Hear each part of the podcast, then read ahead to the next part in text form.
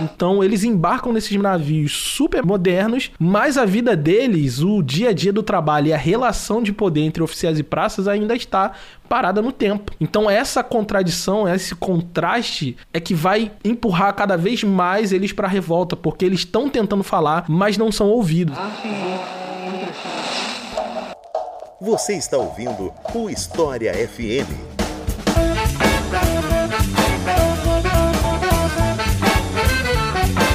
Salve ouvintes do História FM, bem-vindos a mais um episódio desse podcast produzido pelo Leitura Obriga História. Eu sou Iclis Rodrigues e hoje vamos falar sobre a Revolta da Chibata. Esse tema de história do Brasil que vez ou outra é muito lembrado, inclusive, né, um de seus principais líderes. A gente vai falar um pouquinho dele mais para frente. E para falar sobre esse assunto, eu convidei Tiago André do podcast História Preta, a quem eu passo a palavra para se apresentar para vocês. Então, Tiago, seja muito bem-vindo e fique à vontade para se apresentar para o pessoal. Opa, então, eu sou o Thiago André e acho que já tá resumida a apresentação. Eu sou o Thiago André, eu apresento o podcast História Preta, apresento, pesquiso e roteirizo, né? O podcast que é um podcast documental, assim, é um pouco diferente do História FM, é um podcast mais narrativo, né? E a gente tem feito isso desde 2019. Eu sou também, além disso, eu sou ex-militar da Marinha, eu fui sargento da Marinha por algum tempo, militar da Marinha por 14 anos e saí da Marinha para poder ser podcaster. Olha só.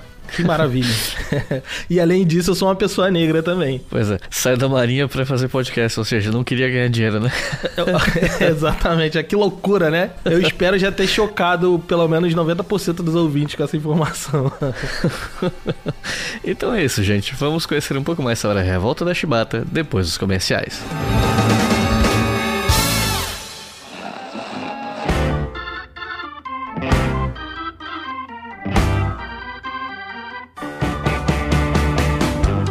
aí, gente, hoje mais uma vez nós temos dica de livro para vocês. Dessa vez, livro escrito por Andréa Alves de Sá. E o livro de hoje é Levantados do Chão: Territórios Tradicionais e o Direito Brasileiro. Esse livro ele trabalha com a temática da posse da terra por grupos originários. Então, pro pessoal que tá ouvindo e não sabe do que é que eu tô falando, deixa eu explicar. No direito tradicional, vamos dizer assim, existe aquela coisa do direito da propriedade, certo?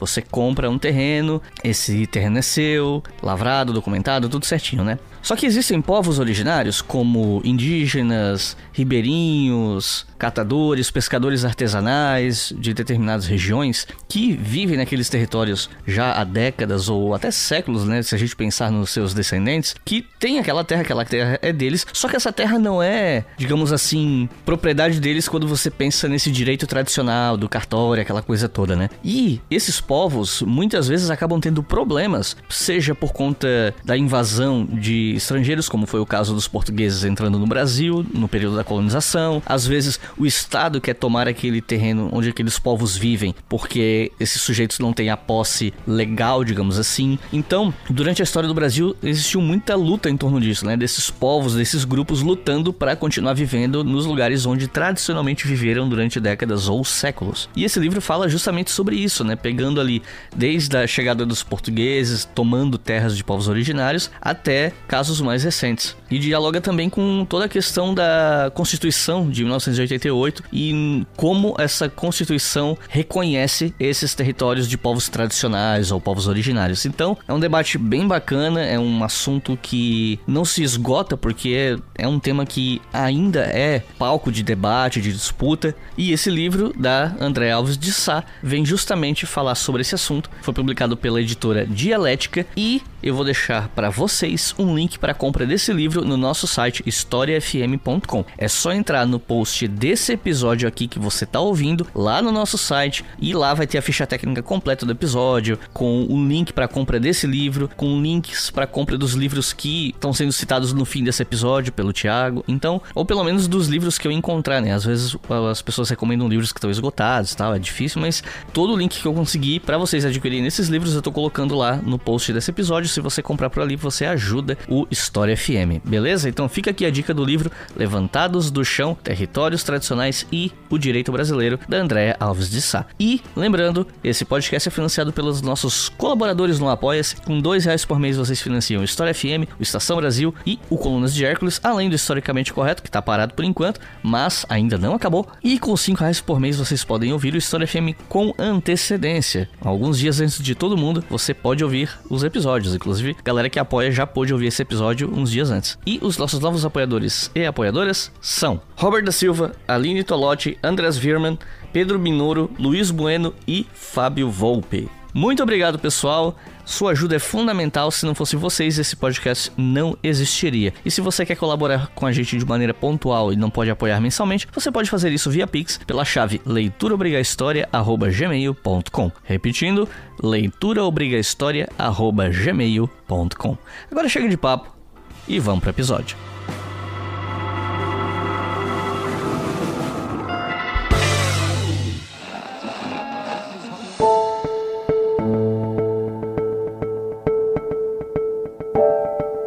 Falar sobre Revolta da Chibata, para começar a discutir esse assunto, né? Eu acho que a gente precisa começar conversando sobre a Marinha nessa época, né? Foi um período que a Marinha brasileira precisou se modernizar tanto pelo receio de violações de soberania nacional por potências estrangeiras, né, quanto pela obsolescência dos navios que a marinha tinha na época, né. Fora os impactos das revoltas da armada e tal, tudo isso de certa forma mexeu ali com a marinha, né, e fez com que eles tivessem que pensar em reformulações e modernizações. Então, eu queria começar te perguntando qual era o contexto da modernização da marinha no começo do século XX. Como é que isso aconteceu? É, a marinha ela, ela era uma força assim reconhecidamente muito ligada ligada à monarquia, né? Então, assim, os principais comandantes ali tinha muito essa, essa ligação ainda e se sentia desprestigiada depois do golpe que levou à república, né? Justamente pelo domínio do exército, né? Esse protagonismo do exército dentro dessa cena política nacional. E aí acontece, né, a revolta da Armada, a gente não vai entrar em muitos detalhes aqui, mas basicamente né, o governo do Floriano Peixoto não era visto assim por todos com uma legitimidade, não tinha tanta legitimidade assim, foi governando com dificuldade. E aí a Marinha acaba entrando nesse, nesse impasse contra, né, contra o presidente Floriano Peixoto. E aí isso resulta na revolta da Armada. A revolta da Armada acaba sendo bastante violenta e prejudicial para a própria Marinha, porque é um conflito interno e a Marinha começa a, a entrar em guerra contra seus próprios nacionais e isso divide, né, a força. Então alguns navios vão ser bombardeados Alguns deles vão ser naufragados, outros vão ficar em situações bem complicadas, mas não só os navios, né? Parte desse conflito vai acontecer também aqui no Rio de Janeiro, no antigo desterro, que depois vira Florianópolis. E esses conflitos acabam também atingindo alguns prédios públicos da Marinha, né? Então, aqui no Rio de Janeiro, a maioria deles fica bem próximo do mar e eles vão virar alvo nesse conflito. Então, alguns desses prédios também vão ficar em ruínas e no fim, o saldo final desse conflito todo é uma marinha completamente despedaçada, né? Então, ela já não era nesse período uma marinha moderna, ela estava já com bastante dificuldade assim de, de, manter os seus aparatos militares. Então, ela tinha bastante navio ainda, navio de madeira, navios de propulsão à, à vela e alguns poucos navios mistos, né, que eram de propulsão à vela e a vapor. Então ela já estava, nesse período, já estava bastante atrasada em relação a outras marinhas. Só que a revolta da Armada ajuda a acentuar esse, essa problemática, né? Na questão tecnológica, na questão de, de recursos mesmo de guerra. Então, acontece que já no início do século XX, é, a Marinha vai fazer um programa de modernização tecnológica, né? E aí, nesse programa prevê não só a compra de novos navios, de propulsão exclusivamente a vapor, como também uma tentativa de mitigar o, o baixo número de militares, né? principalmente entre os praças. Porque as forças armadas como todos, elas são divididas basicamente nesses, né, simplificando bem aqui, elas são divididas nesses dois, nesses dois quadros, né, o quadro de oficiais e o quadro de praças. E assim, para tentar simplificar bem para todo mundo entender, o quadro de oficiais são aqueles que vão comandar, né, que vão liderar efetivamente, vão ser os almirantes, vão ser os comandantes de navios, vão ser as pessoas que movimentam e que pensam a marinha.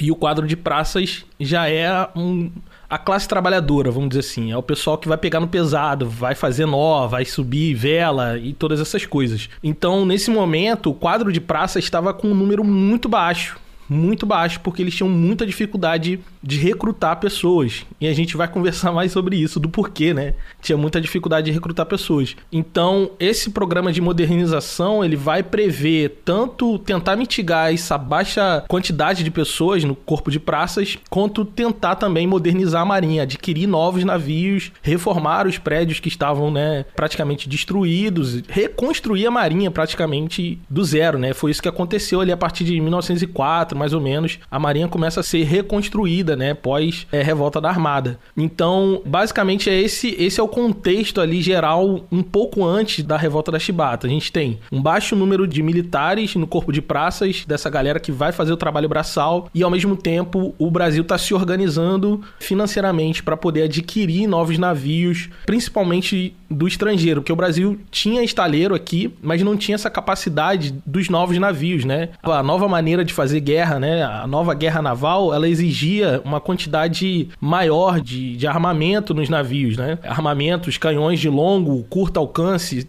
enfim, fazia uma certa diversificação desse armamento. E isso gerava muito peso, e os, e os navios que eram produzidos no Brasil não tinham essa capacidade de carregar essa quantidade toda é, de armamento. Então precisava de navios mais modernos, com estruturas mais modernas, maiores, e um navio só com propulsão a vapor, ele também precisava de caldeira e todas aquelas questões ali mais técnicas que era o estaleiro no Brasil não tinha essa capacidade de fazer, né? Então o Brasil começa a recorrer principalmente a outras marinhas, vai, vai buscar na Inglaterra, né, uma maneira de se modernizar, de comprar novos navios. Mas o contexto geral era esse. A Marinha do Brasil estava péssima de equipamentos de navios e também sofrendo com graves crises de recrutamento de pessoal, de força de trabalho, né? Aí a gente chega na composição das tripulações dessas novas embarcações, né? Que em sua maioria eram negros e pobres, né? E tem uma citação do Barão do Rio Branco, inclusive, que eu vou ler aqui rapidinho para o pessoal que está ouvindo. Dizia o seguinte: para o recrutamento de fuzileiros navais e homens alistados, trazemos a bordo a escória de nossos centros urbanos, o subproletariado mais inútil sem preparação de qualquer tipo. Ex-escravos e filhos de escravos compõem as tripulações de nossos navios, a maioria deles de pele escura ou de mulatos escuros. Fecha aspas. E aí eu queria te perguntar, como era a vida desses tripulantes e onde entra aí a questão dos castigos físicos, que é um ponto fundamental para a gente entender essa revolta depois, né? Pois é, em tudo isso tem a ver muito com essa dificuldade que a Marinha tinha de recrutar pessoas, né, para o quadro de praças. E essa dificuldade não era uma dificuldade só daquele momento ali na virada do século XIX para o XX, era uma dificuldade que já remontava lá ao início do segundo reinado, né? Porque o que acontece é que a Marinha já tinha essa fama, essa característica de, de ter os castigos físicos a bordo, porque também não era uma exclusividade da Marinha do Brasil, isso era praticamente uma tradição naval que vinha desde o século 17, 18, essa coisa de açoitar os marinheiros para manter a ordem dentro dos navios. E isso, né, acabava afastando principalmente a população livre de se alistar né, nas Forças Armadas, principalmente na Marinha. Então a Marinha tinha muita dificuldade de conseguir trabalho de pessoas livres, né? Que pessoas livres conseguissem se, né, quisessem se voluntariar para as Forças Armadas. E aí tinha basicamente dois jeitos da Marinha conseguir essa força de trabalho, né? Que era o alistamento voluntário e o recrutamento compulsório, né? O alistamento voluntário, como eu disse, a maioria das pessoas não queriam ter que você sendo livre, a pessoa sendo livre, embarcar na Marinha do Brasil para ser tratado como uma pessoa escravizada, né? Trabalhar muito, acabar recebendo castigo físico, isso era impensável para a maioria das pessoas é, livres no Brasil.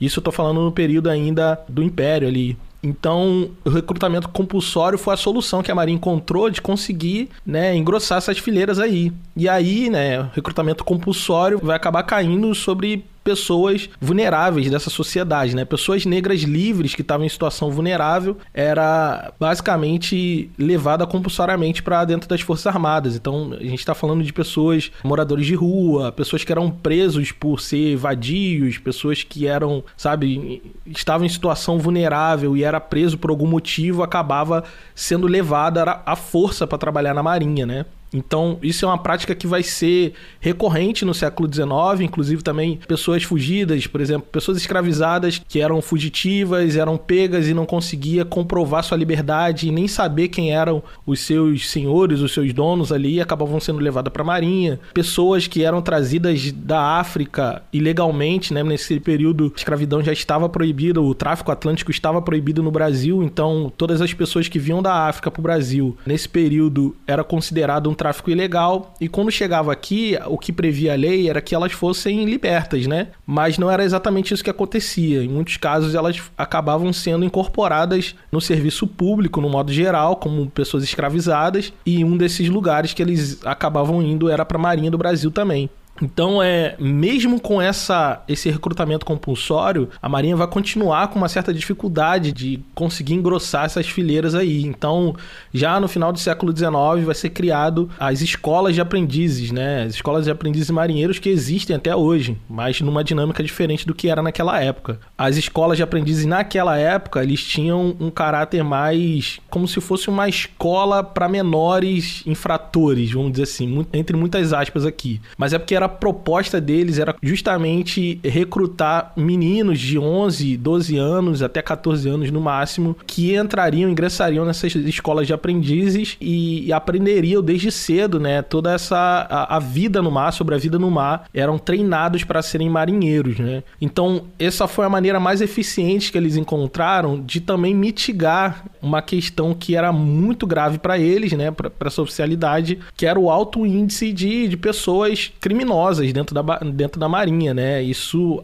acabava tendo vários conflitos lá dentro, né? Justamente porque eles pegavam muitas pessoas que tinham sido presas, que tinham um histórico de criminalidade, e isso gerava conflitos internos de insubordinação e, consequentemente, a necessidade de usar cada vez mais a violência para o controle social desses corpos, né?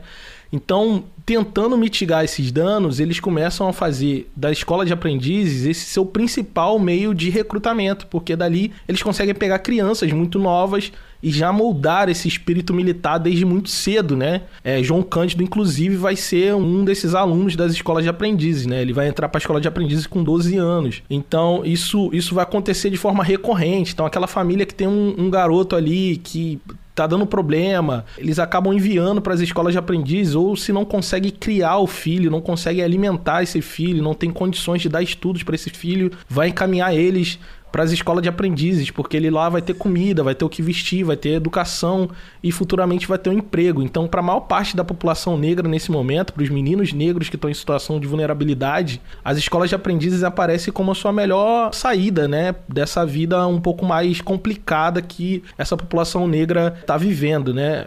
O caso de João Cândido, por exemplo, ele era filho de ex-escravizados, já depois da abolição, e os pais dele continuavam trabalhando para os mesmos, para as mesmas pessoas que tinham sido seus senhores antes, né? Então estava naquela situação muito complicada. E aí João Cândido supostamente estava dando muito trabalho e o senhor da fazenda ali enviou ele para a escola de aprendizes para poder dar um jeito no menino. Então veja, a escola de aprendizes ali, ela tinha esse papel, mas só que quando depois de formado, eles viam que a vida no mar não era uma vida fácil, a vida era muito difícil, né? Como eu disse, a marinha era lá muito obsoleta, os navios eram muito precários. Então a vida hoje em dia, se você for para o mar hoje em dia já não é fácil. É muito difícil você estar no mar, é muito você está vulnerável. Você está dentro de, um, né, de uma caixa de metal nos dias de hoje flutuando em alto mar e as chances das coisas darem errados e você não conseguir reverter é muito grande. Mas hoje a gente tem uma série de experiências, tecnologia e tudo mais para poder auxiliar a navegação. Naquela época era muito mais difícil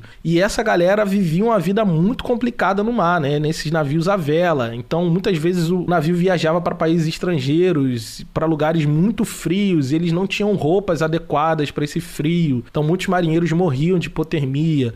Alguns deles chegavam a desertar, né? Quando ia para outros países, o navio atracava e eles fugiam e ficavam nos países, iam para Europa e outros lugares, acabavam fugindo, né, dos navios para tentar uma vida no estrangeiro, justamente porque essa vida era muito difícil, era muito complicada a vida no mar. Tinha problemas, racionamento de água nos navios, porque os navios navegavam com pouca água, tinha pouco espaço e tudo isso dificultava muito a vida deles. Então, para poder manter o controle dessa tropa que tá tentando fugir para outros países, que tá tentando se insubordinar, que tá tentando, na verdade, alargar um pouco da sua da fronteira ali entre entre essa liberdade um pouco vigiada. Então essa galera que tá tentando viver uma vida menos difícil a bordo dos navios vai dar problema, vai sair da linha.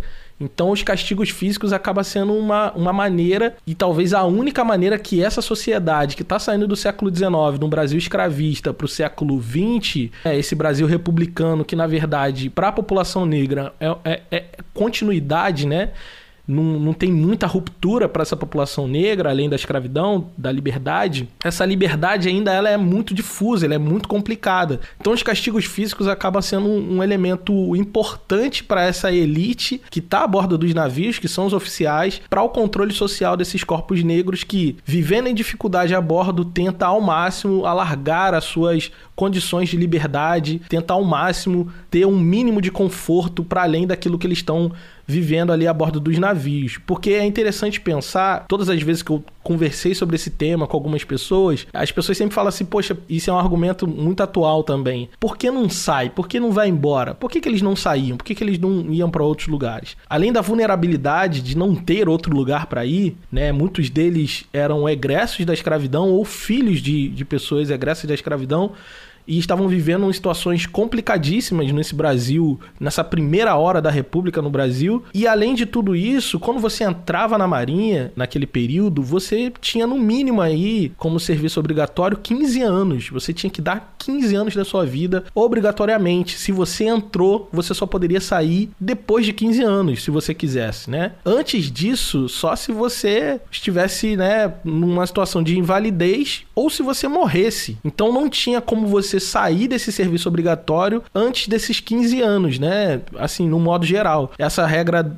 da quantidade de ano vai variar de acordo de como você entrou, né? Se foi por recrutamento compulsório ou se foi pela escola de aprendizes. Mas via de regra, você tinha 15 anos para dar de serviço obrigatório nessas condições, né? Por isso que muitos deles aproveitavam essas viagens para o exterior para fugir, né? Para evadir dos navios e não voltar nunca mais para o Brasil. Muitos deles ficaram fora do Brasil nesse período. Então, assim, essa vida no mar, essa vida muito difícil, muito dura, de trabalho muito exaustivo, né? Os relatos são de trabalhos muito exaustivos, de pouco descanso, baixos salários, alimentação precária. Durante viagens, não, como tinha racionamento de água, não podia tomar banho, só água para cozinhar e para beber. Então, essa vida difícil acaba é, gerando essas rupturas que a gente vai ver um pouco mais além em 1910. Então, essa panela ela está prestes a explodir, mas justamente essa panela está prestes a explodir não só porque essa população negra que está sendo massacrada fora e dentro dos navios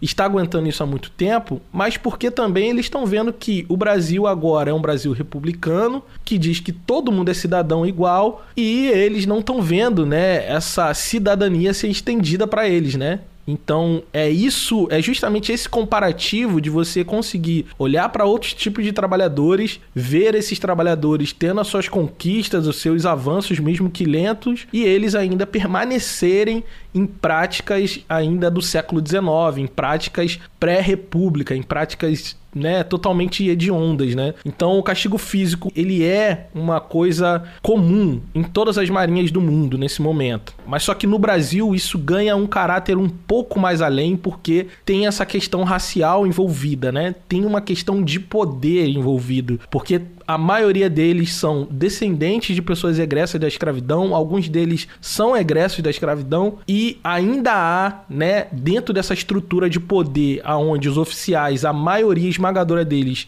eram só de pessoas brancas, e os, os marinheiros, as praças eram só de pessoas, a maioria de pessoas negras, né? Então tem essa relação de poder. É impossível a gente não trazer uma questão racial para esse debate que deixa esse elemento do castigo físico um pouco mais acentuado no Brasil do que em outras marinhas, né? E a reclamação dos marinheiros aqui era justamente eles não reclamavam só do castigo físico. Muitos deles estavam conformados de que é isso. As marinhas são assim. Existe o castigo físico e é isso. A gente ter que suportar. Só que a reclamação desses marinheiros, da maioria deles, era que o castigo físico aqui era excessivo, né? Muitos deles foram a óbito durante o castigo. Muitos deles saíam desacordados durante esse castigo. Então, aqui a coisa era um pouco mais pesada do que costumava ser em outras, em outras marinhas, né? They don't hang you because you're a Baptist, they hang you because you're black. E me parece que uma das coisas que influenciou a revolta da Chibata, para além dessas questões sociais e dos castigos que você comentou, foi o fato de que os marinheiros brasileiros eles precisaram aprender a manejar essas novas embarcações que a marinha estava adquirindo, né? E isso foi feito numa espécie de intercâmbio, digamos assim, com o Reino Unido. E nesse contato com o Reino Unido e com os marinheiros de lá e tal, eles teriam aprendido sobre como aconteceu o fim dos castigos físicos em outros lugares, ficaram sabendo sobre a rebelião do encoraçado Potemkin, mas parece que já tinha ali um desejo de se organizar uma revolta mesmo antes desse intercâmbio, né? Então parece que teve uma influência, mas uma influência que só corroborou alguma coisa que já estava, se não em andamento, mas no mínimo estava ali na, na cabeça do pessoal, né? E aí a gente chega na figura mais famosa dessa revolta, que foi o João Cândido. Então, você pode falar um pouco mais sobre o João Cândido e como ele decidiu organizar uma revolta? Sim, então, aqui o que acontece nesse momento é que já estava no. O que a gente percebe, né, olhando, é que já estava no horizonte desses marinheiros essa questão da revolta, de se rebelar. Eles já entendiam que a situação deles não era normal, né? Vamos dizer assim. Então, a gente vai ver ainda no século XIX, 1897, 96, se eu não me engano, uma revolta que acontece em Rio Grande, né? No Rio Grande do Sul. E os marinheiros tomam os navios e se revoltam e faz um manifesto muito parecido com o que aconteceria em 1910. Só que essa revolta é abafada e desbaratada em pouco tempo e não surte muitos efeitos, né? Diferente do que iria acontecer em 1910. Até porque também estava longe da centralidade do poder naquele momento, né? Estava num lugar distante, no caso Rio Grande, no extremo sul do país. Então, essa revolta e outras revoltas vão acontecer, motins motivado por esses maus tratos, pela péssima condição de trabalho e tudo mais. Então, isso já está acontecendo, já está fervilhando esse caldo, né? E ao que tudo indica é que antes mesmo deles irem para Inglaterra, já existia aqui no Brasil alguns comitês de marinheiros que estavam se organizando, se reunindo para discutir essas questões trabalhistas, né? Principalmente as questões trabalhistas, porque a gente fala muito sobre a chibata, mas a chibata é só um dos tópicos, né, que eles levantam, eles estão levantando uma série de questões, principalmente voltadas para o mundo do trabalho, para questões do trabalho, né? E aí o que acontece é que a marinha está se modernizando, ela vai comprar, encomendar, né, alguns navios para o estaleiro de Newcastle, né, na Inglaterra. E esse estaleiro, a princípio, ele, o Brasil faz a encomenda de três encoraçados, né, que são os navios naquela época, os maiores navios, os navios mais tecnológicos, os melhores navios do mundo, vamos dizer assim. O Brasil faz a encomenda de três encoraçados e um cruzador. E acaba que constrói só dois encoraçados e um cruzador. E nesse contexto, os marinheiros, no fim ali já da produção desses navios, as tripulações que vão guarnecer esses navios são enviadas, né, para Inglaterra para poder aprender sobre esses navios, para entender esses navios, estudar eles de dentro, né, vamos dizer assim. Então eles passam um pouco mais de um ano, né, em Newcastle. Os marinheiros vão morar numa comunidade, fazem uma espécie de comunidade colônia brasileira ali em Newcastle e eles ficam um pouco mais livres durante esse período, né? Porque eles não estão navegando, eles não estão fazendo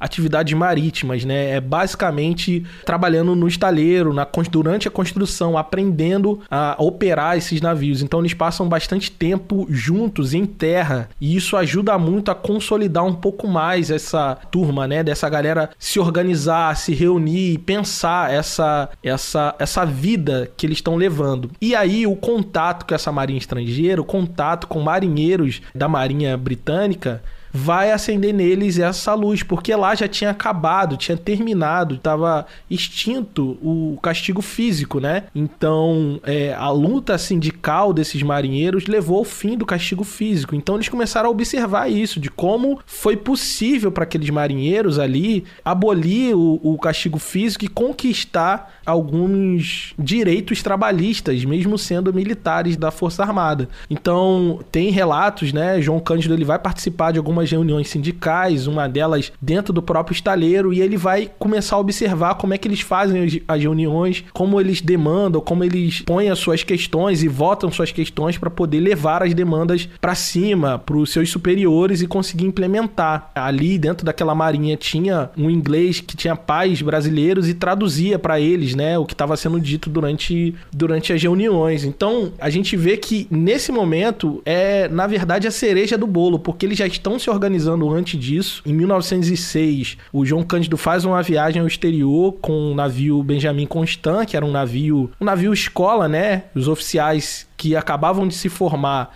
eram embarcados nesse navio escola e eles faziam a viagem pelo mundo para pôr em prática pela primeira vez aquilo que eles tinham aprendido na escola naval durante quatro anos. Então é o que a gente hoje em dia chama de viagem de ouro, né? Que é uma viagem em volta do mundo. E João Cândido era a guarnição do navio Benjamin Constant em 1906 e eles estão fazendo uma viagem pelo Báltico e de repente eles precisam mudar a rota porque na ilha de Kronstadt, na Rússia ali, tá acontecendo uma revolta dessa ilha, uma revolta de trabalhadores que estão em greve contra é, o poder czarista e tudo mais. Tá rolando uma revolta ali e os marinheiros, alguns marinheiros ali, aproveitam esse momento de revolta e se rebelam dentro dos seus navios contra os seus senhores ali, né? Os, os oficiais. E muitos deles são assassinados. Muitos oficiais são assassinados nessa revolta, já que eles, oficiais, representavam também esse poder do Kizar e tudo mais. Então tá rolando uma revolta de trabalhadores nessa ilha e os marinheiros que se viam também como classe trabalhadora,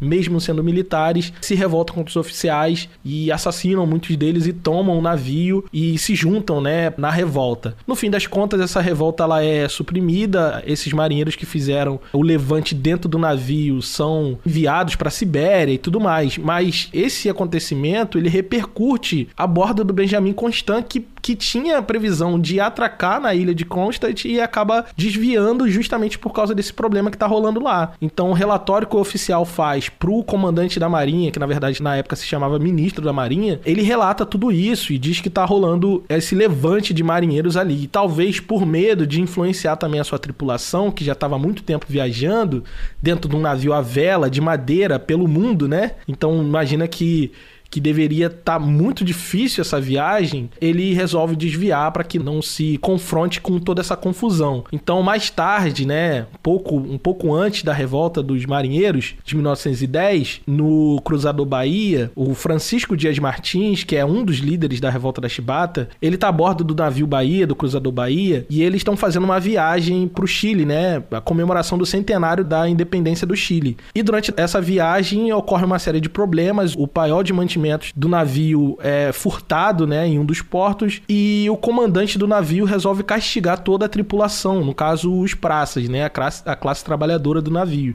E o comandante decide castigar todo mundo, já que ele não sabia quem tinha roubado os mantimentos, uniformes ali que estava dentro desse paiol. Então ele decide castigar todos. E aí o Francisco Dias Martins, esse marinheiro, ele fica revoltado com essa situação e ele escreve uma carta, né, uma carta ameaçadora pro comandante. E assim assina essa carta como mão negra. E ele põe essa carta por debaixo da porta do camarote do comandante, que na verdade era, era o imediato, que estava provisoriamente como comandante. O comandante, o nome desse cara é Alberto Durão. E ele põe essa carta por debaixo da porta. E nessa carta, de todas as ameaças que ele faz, ele faz uma ameaça dizendo assim: ó, cuidado para não acontecer aqui o que aconteceu com a esquadra russa no Báltico. E essa expressão ela fica famosa e depois quando as pessoas começam a escrever sobre a revolta da Chibata, acaba confundindo essa citação do Francisco Dias Martins, Mão Negra, a Marinha no Báltico, com a revolta do encoraçado Potemkin. Na verdade, muito provavelmente eles foram mais influenciados por essa revolta no Báltico, né? O Potemkin vai ser uma revolta no Mar Negro, é um outro contexto, aconteceu acho que dois anos antes, se não me engano, mas é uma revolta que, que é mais famosa, né? A revolta do encoraçado Potemkin, tem filme e tudo mais. Mas eles foram mais influenciados, talvez, por essa revolta no Báltico, porque o navio Benjamin Constant estava ali perto de, do teatro de guerra, né? Quando tudo aconteceu, do que o, o encoraçado Potemkin. Mas assim, independente de qualquer coisa, é importante ver como esses marinheiros que supostamente eram pessoas iletradas, ignorantes, né? Pessoas pegos na rua, a laço, gente terrível, indesejados da nação, supostamente essa gente terrível, né? Ela está muito ligada no que está acontecendo no mundo, no contexto do trabalho, no mundo do trabalho, principalmente dos trabalhadores do mar. Então eles estão muito atentos ao contexto geral, estão atentos ao, àqueles que estão conseguindo conquistar os seus direitos, como é o caso dos marinheiros na Inglaterra, como também aqueles que estão tentando tomar os seus direitos à força, como era o caso dos marinheiros na Rússia, né? Que é, se você for pensar bem, são duas revoltas aí grandes, né? A da ilha de Kronstadt e a do Encoraçado Pontequim. Então, é, isso vai influenciar eles de maneira muito grande, né? E quando eles estão na Inglaterra, é que eles observam essa organização melhor, porque no fim de tudo, eles eram muito mais legalistas do que revolucionários, né? Assim, no modo geral, né? Apesar da gente ter um cara como esse, o Francisco de Martins, que era um dos líderes, ele tem um caráter assim, pelo que ele escreveu, pelas coisas que ele escreveu, um pouco mais revolucionário, de ruptura. Já João Cândido não, ele é um cara que tá tentando trabalhar dentro da legalidade, apesar de estar tá projetando, apesar de estar tá aí planejando fazer uma revolta, porque na verdade essa revolta que eles estão planejando é uma revolta mais para chamar a atenção de ouça, ouça o que a gente tem para dizer, do que realmente provocar uma ruptura.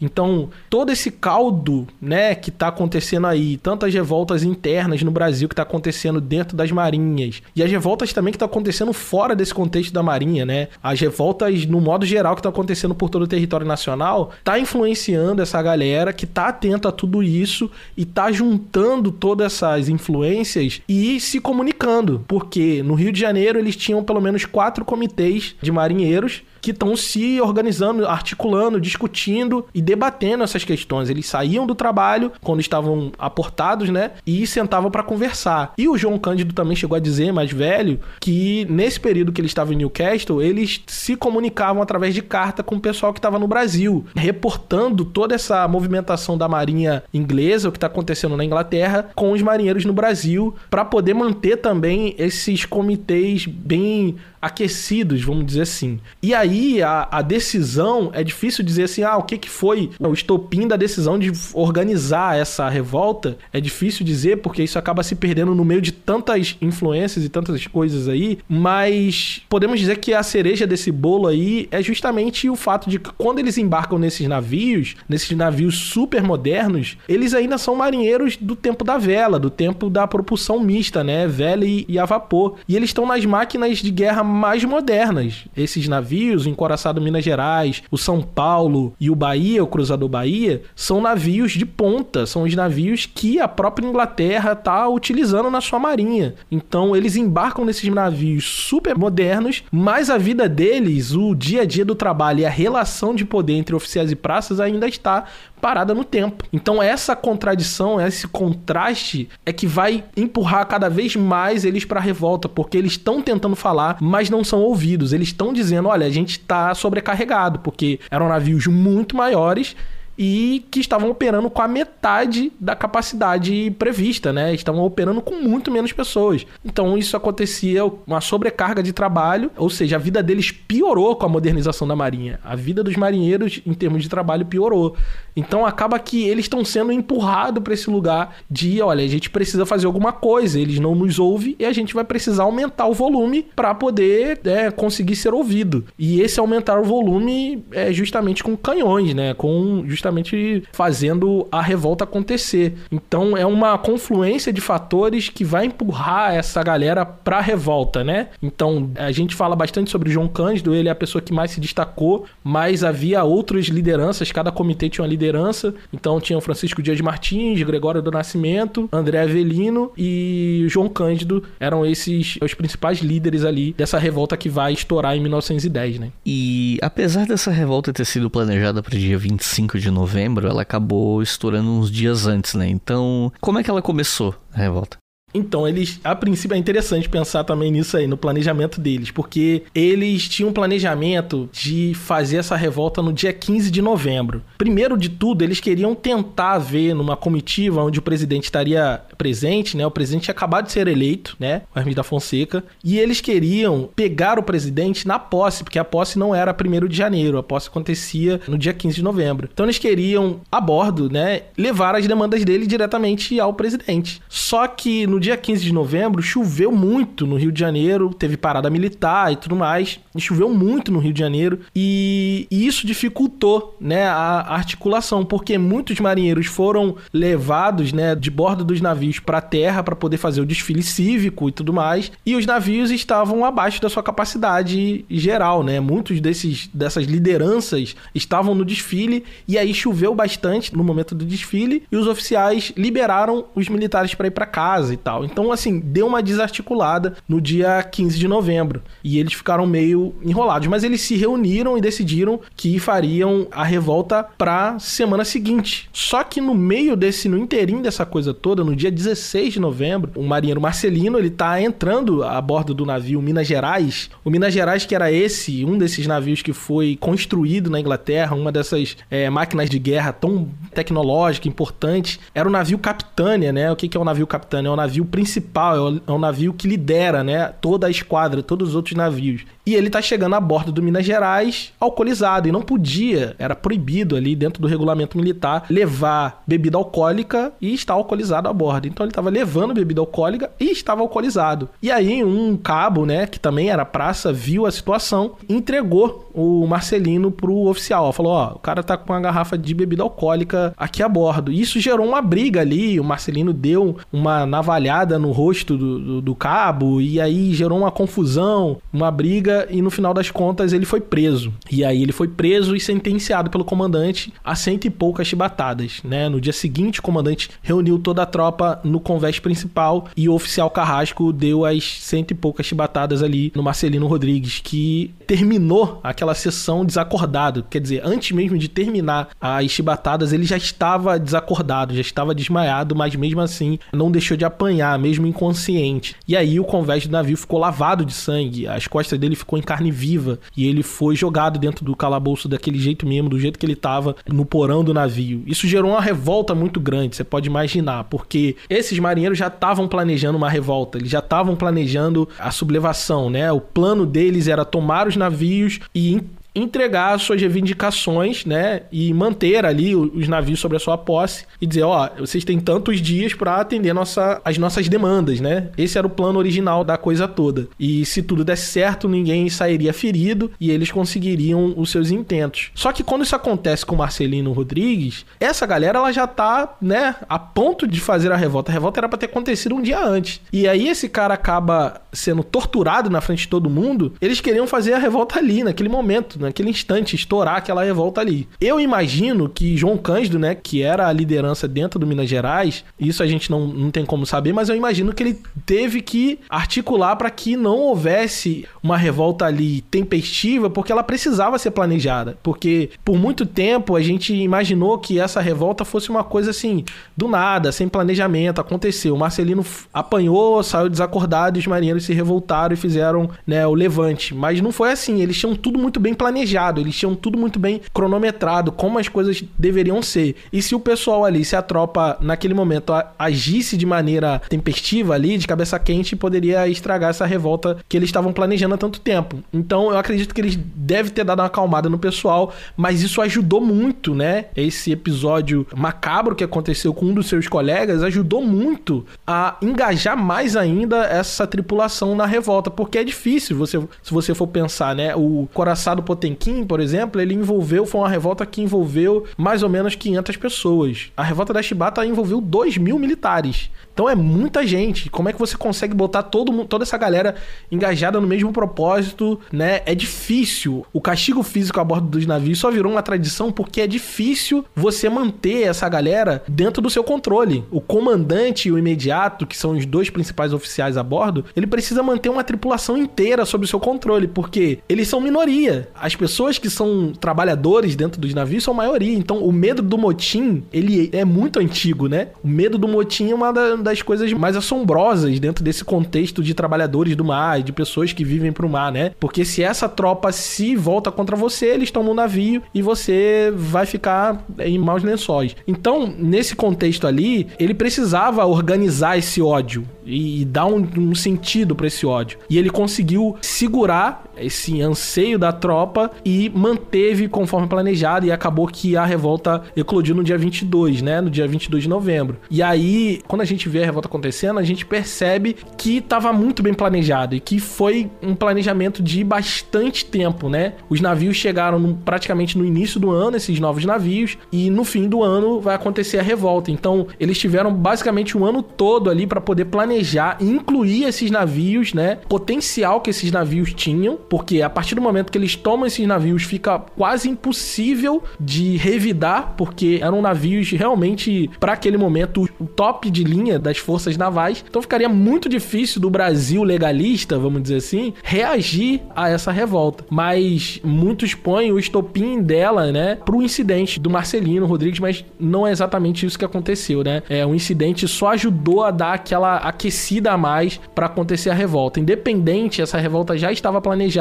e ela iria acontecer. Aí a gente pode discutir se o caráter sangrento dela, o, as coisas que se sucederam, tem a ver com essa memória que estava muito fresca, né?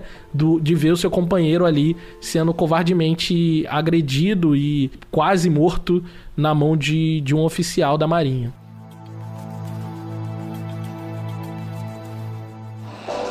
Você está ouvindo o História FM.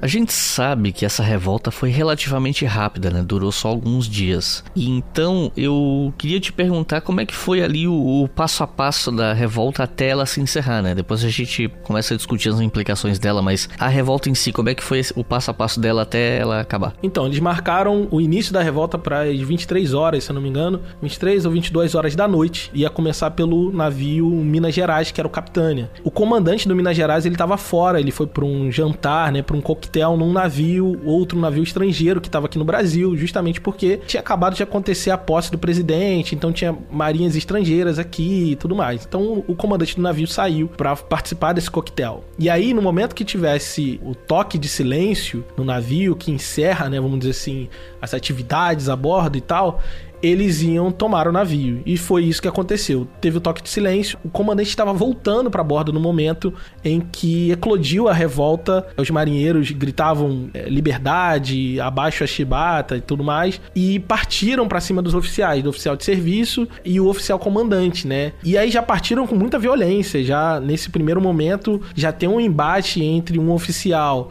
que era um, uma espécie de pupilo do comandante, que foi lá e recebeu o comandante lá no Portaló, né? Que é essa parte de entrada, de recepção dos oficiais. E quando ele estava voltando da conversa que ele teve com o comandante, ele se deparou com um marinheiro que já estava vindo em revolta, né? Vamos dizer assim, com arma em punho. E aí tem o primeiro embate ali, ele mata o marinheiro, mas fica gravemente ferido. Então o grito desse oficial começa a alertar as pessoas e os outros marinheiros começam a subir, né? Saindo do porão pro convés principal para tomar esse navio. E aí, o que se sucede aí é uma série de combates e violência que, assim, não dá para entrar totalmente em detalhe, mas a gente já imagina o que, que, pode acontecer. O comandante do navio, ele acaba morto por um dos marinheiros, ele é assassinado, ele tenta lutar ali por um tempo e ele é assassinado por um dos marinheiros e inclusive um dos marinheiros ali, o conhecido como Chaminé, ele mija no cadáver do comandante, o tamanho ódio que eles tinham, né? Só para ter uma ideia do ódio deles, né? O comandante ali morto e ele mija em cima do cadáver do cara cara e alguns oficiais fogem a, tiros de metralhadora para esses que estão fugindo, enfim. É no Minas Gerais a revolta ela se dá de maneira muito violenta, mas é a partir do momento que eles assumem o navio de vez e conseguem prender os últimos oficiais que tentaram resistir e os outros que estão assassinados, eles tomam o navio e eles dão um tiro de canhão, né? O João Cândido autoriza o tiro de canhão, que seria o sinal para os outros navios, porque a ideia era tomar todos os navios que estavam aportados no Rio de Janeiro, que era capital da República. E, e aí, quando eles dão um sinal, lá no encoraçado São Paulo, o Gregório do Nascimento, que era um dos outros líderes que estavam nesse navio, ouve o sinal, sabe que já foi tomado Minas Gerais. E aí, ali já se dá de outra maneira. Ele monta uma comitiva de marinheiros, vai até o oficial de serviço e fala: olha, esse barulho que você ouviu é o Minas Gerais que foi tomado e a gente tá em revolta e convida os oficiais a se retirar do navio de maneira pacífica. Diz: Ó, oh, não tem nada pessoal contra vocês, é só se retirar que a gente tá tomando a marinha. E aí os oficiais se reúnem e decidem sair em paz, né? Ficam com medo, porque se o Minas Gerais, que era o, o, o capitão, o navio mais poderoso, estava revoltado, acho que seria muito difícil deles resistirem. Então eles resolvem abandonar o navio e aí o São Paulo também toma, dá o sinal de tomada, dá um tiro também de canhão. E aí os navios outros, né, que sobram, que é o Bahia e o Deodoro também dão seus tiros, mas nem todos os navios conseguem se sublevar. Então, basicamente nesse início aí são esses quatro navios, né? O Minas Gerais, o São Paulo, Bahia e o Deodoro. E aí essa barulheira toda de canhão, né, à noite, tarde da noite, assusta as pessoas, né? E o, o próprio presidente recém-eleito tava num coquetel, numa festa, e eles escutam os barulhos e ninguém entende nada. A princípio fica todo mundo sem entender. Será que a gente está sendo atacado? Ele primeiro acha que é algum golpe de Estado que estão tentando dar. Ah, os seus opositores talvez estivessem tentando dar um golpe de Estado e ele se prepara, né? Prepara toda a sua equipe ali para tentar resistir ao golpe de Estado. Ou seja, fica uma confusão porque ninguém sabia exatamente o que estava fazendo. E aí os navios, eles se comunicam por, através do, do rádio e aí dizem, ó, aqui é os marinheiros e explica o que está acontecendo. A gente está em revolta e a gente precisa trocar ideia, precisa conversar, porque senão a gente vai partir para cima. Basicamente é isso, assim, resumidamente. E aí o governo federal começa a se organizar para dar uma resposta a esses marinheiros, né? E eles decidem já no dia seguinte enviar o deputado José Carlos, que tinha sido comandante da Marinha antes, comandante de Marinha no caso, né? Tinha sido um oficial da Marinha, e ele é enviado a bordo dos navios, porque os marinheiros tinham um certo respeito por ele. Então ele é enviado aos navios para poder entender o que está acontecendo, ver como é que tá as condições do navio, saber se tinha alguns oficiais, porque de manhã cedo já chegou vários corpos, né, em lanchas em terra. Então eles queriam saber o que está acontecendo exatamente. E aí esse deputado vai a bordo e os marinheiros conversam com ele, João Cândido conversa com ele, e aí eles entregam a carta manifesto endereçada ao presidente, né? E nessa carta que tá todas as reivindicações deles. É, eles estão reivindicando o fim da chibata, a expulsão dos oficiais, dos maus oficiais, os oficiais que passam dos limites, né? Nesse castigo físico. Eles estão exigindo um novo plano de carreira, um salário melhor, dignidade Basicamente é isso que eles estão exigindo ali. É uma carta extensa, com bastante exigências. Ao que tudo indica, quem escreveu a carta foi o Francisco Dias Martins, né? Conhecido como Mão Negra. Então ele já tinha essa. Era um intelectual e muitas pessoas é, acreditam ser ele o, o mentor, o cérebro por trás da revolta da Chibata. Mas o que a gente sabe é que foi ele que escreveu a carta e assinada pelo, por todos os marinheiros, né? Vamos dizer assim. E essa carta é levada ao presidente e dá um prazo pro presidente. Olha, você tem aí oito dias para poder resolver o nosso problema, senão a gente vai vai atacar, porque a gente tá de posse dos oficiais, a gente tá de posse dos principais navios e tudo mais. E aí, o que se segue aí é um, realmente uma, uma disputa política, né? Porque essa questão toda vai pro Senado e aí oposição ao governo e situação estão ali disputando o que vai fazer com esses marinheiros, porque a princípio o governo quer atacar, mas parece imprudente atacar justamente porque eles estão com máquinas de guerra em sua posse e mais do que isso, eles parecem saber o que estão fazendo, porque o João Cândido ele começa a fazer manobras militares na Baía de Guanabara e isso impressiona as pessoas, né? Isso vai sair em todos os jornais, vai sair no New York Times, é, enfim, isso vai virar uma questão internacional. As pessoas, ó, os marinheiros tomaram os navios e sabem o que estão fazendo com eles. Eles estão em formação militar, eles estão tão dominando, né? João Cândido, pelo menos quatro dias aí, que é o, o período que dura a revolta, vai ser o senhor da Baía de Guanabara. Ninguém circulava na Baía de Guanabara, interditou a Baía de Guanabara. Todos tinham medo. E isso gera um pânico, né? Porque depois dos estrondos, dos barulhos de tiro, começa a sair na imprensa. Porque quando o deputado volta dos navios, ele volta com um relato completo, né? Ele vai pro Senado dar o relato dele, ele, ele vai dizer tudo que ele viu, tudo que ele ouviu, o, o que ele conversou, e ele vai ser essa, esse primeiro porta-voz que vai dar esse cronograma, esse passo a passo da revolta, do porquê da revolta, e as pessoas começam a entender melhor. E aí, quando a imprensa começa a publicar isso, gera um desespero na cidade do Rio de Janeiro. As pessoas começam a fugir da cidade, né? Principalmente aqueles que moram nas regiões mais próximas da Baía de Guanabara, ali, a parte do que hoje a gente chama de Zona Sul. O pessoal começa a fugir pro subúrbio, começa a fugir para Petrópolis, pra Serra, e cria um desespero desespero, um pânico geral. Então, o Hermes da Fonseca, ele tá num impasse, num impasse mexicano aí, ele não sabe muito bem o que fazer, porque os navios que sobraram, que não conseguiram se sublevar, eram navios precários, né, daquela antiga marinha, da marinha é, ainda obsoleta, e, e, e os marinheiros tomaram justamente as principais máquinas de guerra. Só que ao mesmo tempo, conforme os dias vão passando, a negociação começa a ser levada para o Senado, começa o Senado começa a discutir a possibilidade de uma anistia desses marinheiros a fim de terminar com a revolta sem violência. Os marinheiros também percebem que eles também estão no impasse, né? Porque realmente teve assassinato de pessoas, teve foi uma revolta, eles tomaram alguns navios da nação. Isso deixa eles também numa situação complicada, porque se eles forem julgados, vai ser difícil se livrar, né? E eles assim, como eu disse, eles tinham, num modo geral, um caráter muito mais legalista do que revolucionário. Eles não queriam ter que disparar canhões contra o Brasil, vamos dizer assim. Esse era o impasse deles. Eles não queriam partir para violência, mas ao mesmo tempo eles viam que o governo também não estava disposto a negociar. E aí começa-se uma discussão no Senado. No fim de tudo, sai a anistia dos marinheiros, né? O governo concorda, é votada a anistia dos marinheiros, e no texto da anistia acaba caindo a maioria dos dispositivos da carta deles, né? Da carta manifesto deles. O governo promete apenas acabar com a chibata e todos os outros dispositivos acabam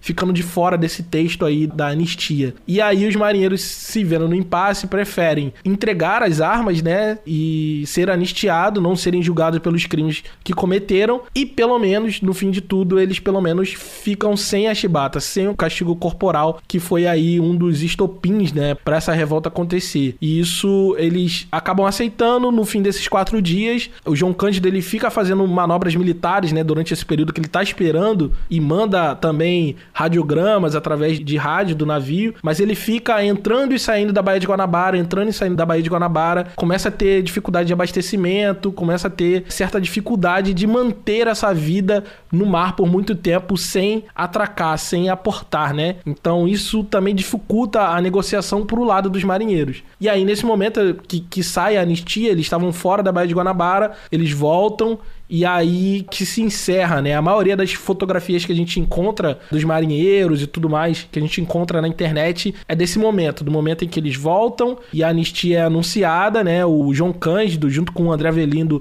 Avelino lê essa, essa anistia a bordo do navio, o diário oficial, né? Publicada, a anistia deles e os repórteres, todo mundo vai para dentro do navio para poder fazer o registro desse momento. Então a maior parte das fotografias que a gente encontra é justamente nessa volta, no fim da revolta da Chibata. Então, assim, resumidamente, é mais ou menos isso que acontece, né? No meio disso aí tem muito mais disputa política para saber o que vai fazer, porque a oposição quer usar essa revolta para enfraquecer né, o governo do Hermes da Fonseca e o Hermes da Fonseca também está nesse impasse tentando resolver. Será que eu ataco? Será que eu negocio? Então, a maior parte desses quatro dias aí é justamente nessa disputa política para entender o que vai fazer com esses marinheiros. E no fim das contas, eles terminam anistiados, né, dos crimes que eles cometeram e com a promessa de fim dos castigos físicos. E aí todas as questões trabalhistas ficam de fora dessa lei de anistia que anistiou eles dos crimes que eles cometeram, né? Bom, a revolta acabou quando o presidente Hermes da Fonseca aceitou as reivindicações dos marinheiros tal. Você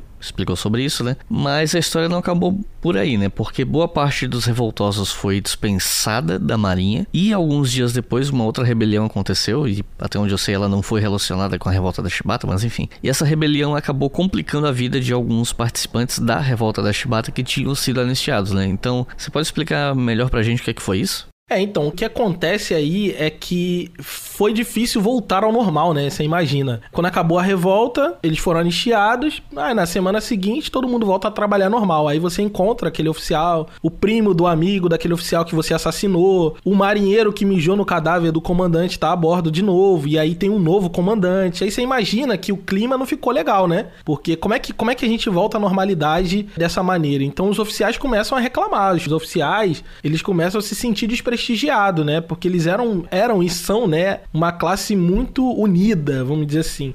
Se veem como classe dentro da marinha. E então eles se sentem desprestigiados. A anistia dos marinheiros para eles é uma afronta a tudo aquilo que eles são como oficiais, né? Eles são filhos da elite do país, né?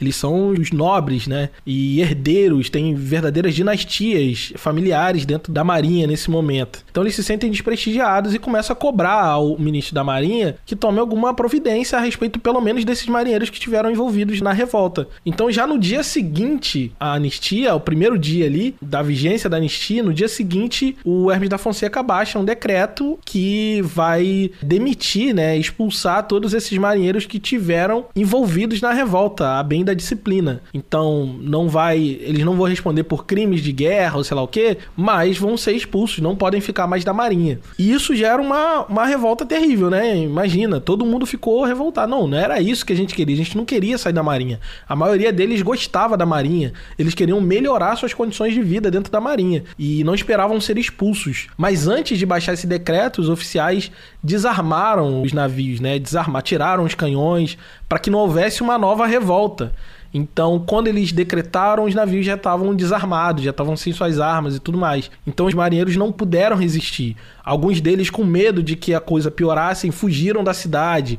Muitos deles desertaram antes mesmo de ser decretada essa expulsão, né, de todos eles. Então essa vai ser a traição, né? A primeira traição desse decreto de anistia, porque não estava previsto que eles seriam demitidos, estava previsto que eles seriam mantidos na Força Armada e reintegrados normalmente ao serviço militar. Só que não é isso que acontece. E aí, diante disso, diante dessa caça às bruxas que começa a rolar já no início, porque aí você tem dois mil marinheiros para identificar, processar e expulsar, né? Então isso vai demorar um tempinho. Então na primeira leva já vão 600 marinheiros embora. E nessa aí o João Cândido ainda não chega à demissão dele, vamos dizer assim. Então o clima começa a ficar muito né, de novo, né, essa sensação de ter sido traído nos marinheiros e eles começam a querer se revoltar. E aí, no Bahia, principalmente, vai ter uma galera que começa a cobrar o João Cândido, manda cartinha, recado, bilhetinho com recado dizendo assim: "E aí, vamos fazer uma nova revolta porque isso não tá certo e tal". Então começa esse burburinho, mas só que o João Cândido não quer se envolver numa nova revolta. Ele tá satisfeito com o desfecho dessa, ele não quer, ele acha que é arriscado voltar a se revoltar contra a nação, porque pode ser que eles não consigam ser anistiados nessa segunda vez. E aí esses bilhetes, essa coisa toda começa a levantar fervura novamente, e alguns marinheiros estão pensando em se revoltar. E aí que começa a circular diversos boatos, o telefone sem fio chega na Ilha das Cobras, né, que é ali próximo desse distrito naval ali, né, da sede da Marinha no Rio de Janeiro. A Ilha das Cobras era comportava o batalhão naval. O batalhão naval ele era de fuzileiros navais, né? A marinha é dividida em dois corpos, de, em dois corpos principais assim, que é o corpo de fuzileiros navais e o corpo da armada, né? O corpo da armada é esse, voltado para o mar, os marinheiros e tudo mais. E o corpo de fuzileiros navais é uma tropa anfíbia, né? Uma tropa que embarca nos navios e desembarca nas praias. Elas são mais parecidas com o exército, assim, só para entender mesmo. Parecidos com o exército exército mais voltado para o mar. São parte da marinha, são tropa da marinha, corpo da marinha. E eles eram lotados nessa ilha, né? Essa ilha que fica bem próxima aqui do Rio de Janeiro. E ali se comportava o, o, o batalhão naval da Ilha das Cobras. E chegou um, um, lá no batalhão naval de que o exército estava se organizando, oficiais do exército estavam se organizando para invadir os navios e matar os marinheiros que estavam envolvidos na revolta. Isso era um boato, não, não era verdade. Porque havia realmente um ressentimento desses oficiais e muitos desses oficiais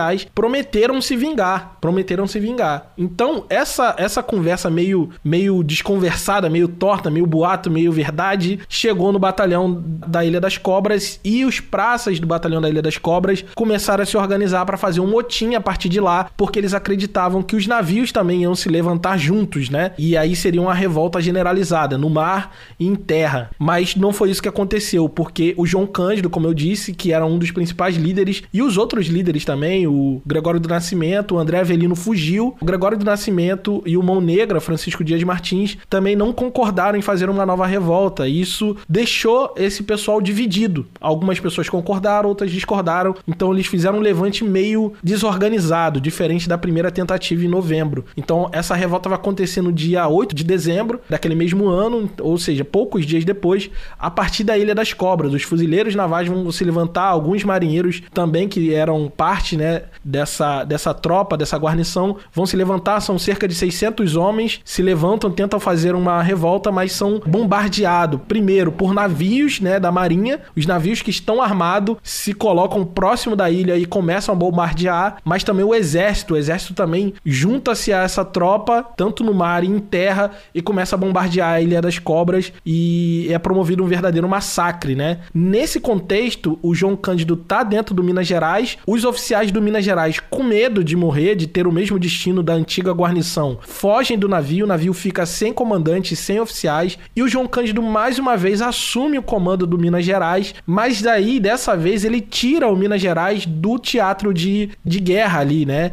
Então o bombardeio tá acontecendo, ele tira o Minas Gerais que tá desarmado, que tá sem arma, para que o Minas Gerais não sofra algum tipo de dano. Ele tira o Minas Gerais para longe, né? Ele vai para fora da Baía de Guanabara para proteger o navio e os militares que fazem esse levante no batalhão da Ilha das Cobras não conseguem resistir, né? E a maioria deles é morto. Acho que sobra apenas 60 militares desses 600 que se levantaram. E aí o que se segue depois disso aí é loucura, porque até então as pessoas estavam divididas na opinião a respeito da revolta da Chibata. Quando as pessoas descobriram que, as, que os marinheiros eram castigados dentro do navio, é, muitos, principalmente o povão, ficou do lado dos marinheiros. Mas depois dessa segunda revolta, vamos dizer assim, o entendimento geral era que eles tinham conseguido o que eles queriam, apesar de não ter sido isso na realidade. Mas pro público geral, eles tinham conseguido, fizeram a revolta e foram atendidos. E por que, que eles estão se revoltando de novo e gerando toda essa confusão pra vida pública de novo, né? Esse pessoal que tinha fugido da cidade já estava de volta e quando eles voltam para a cidade tem um novo conflito, um novo bombardeio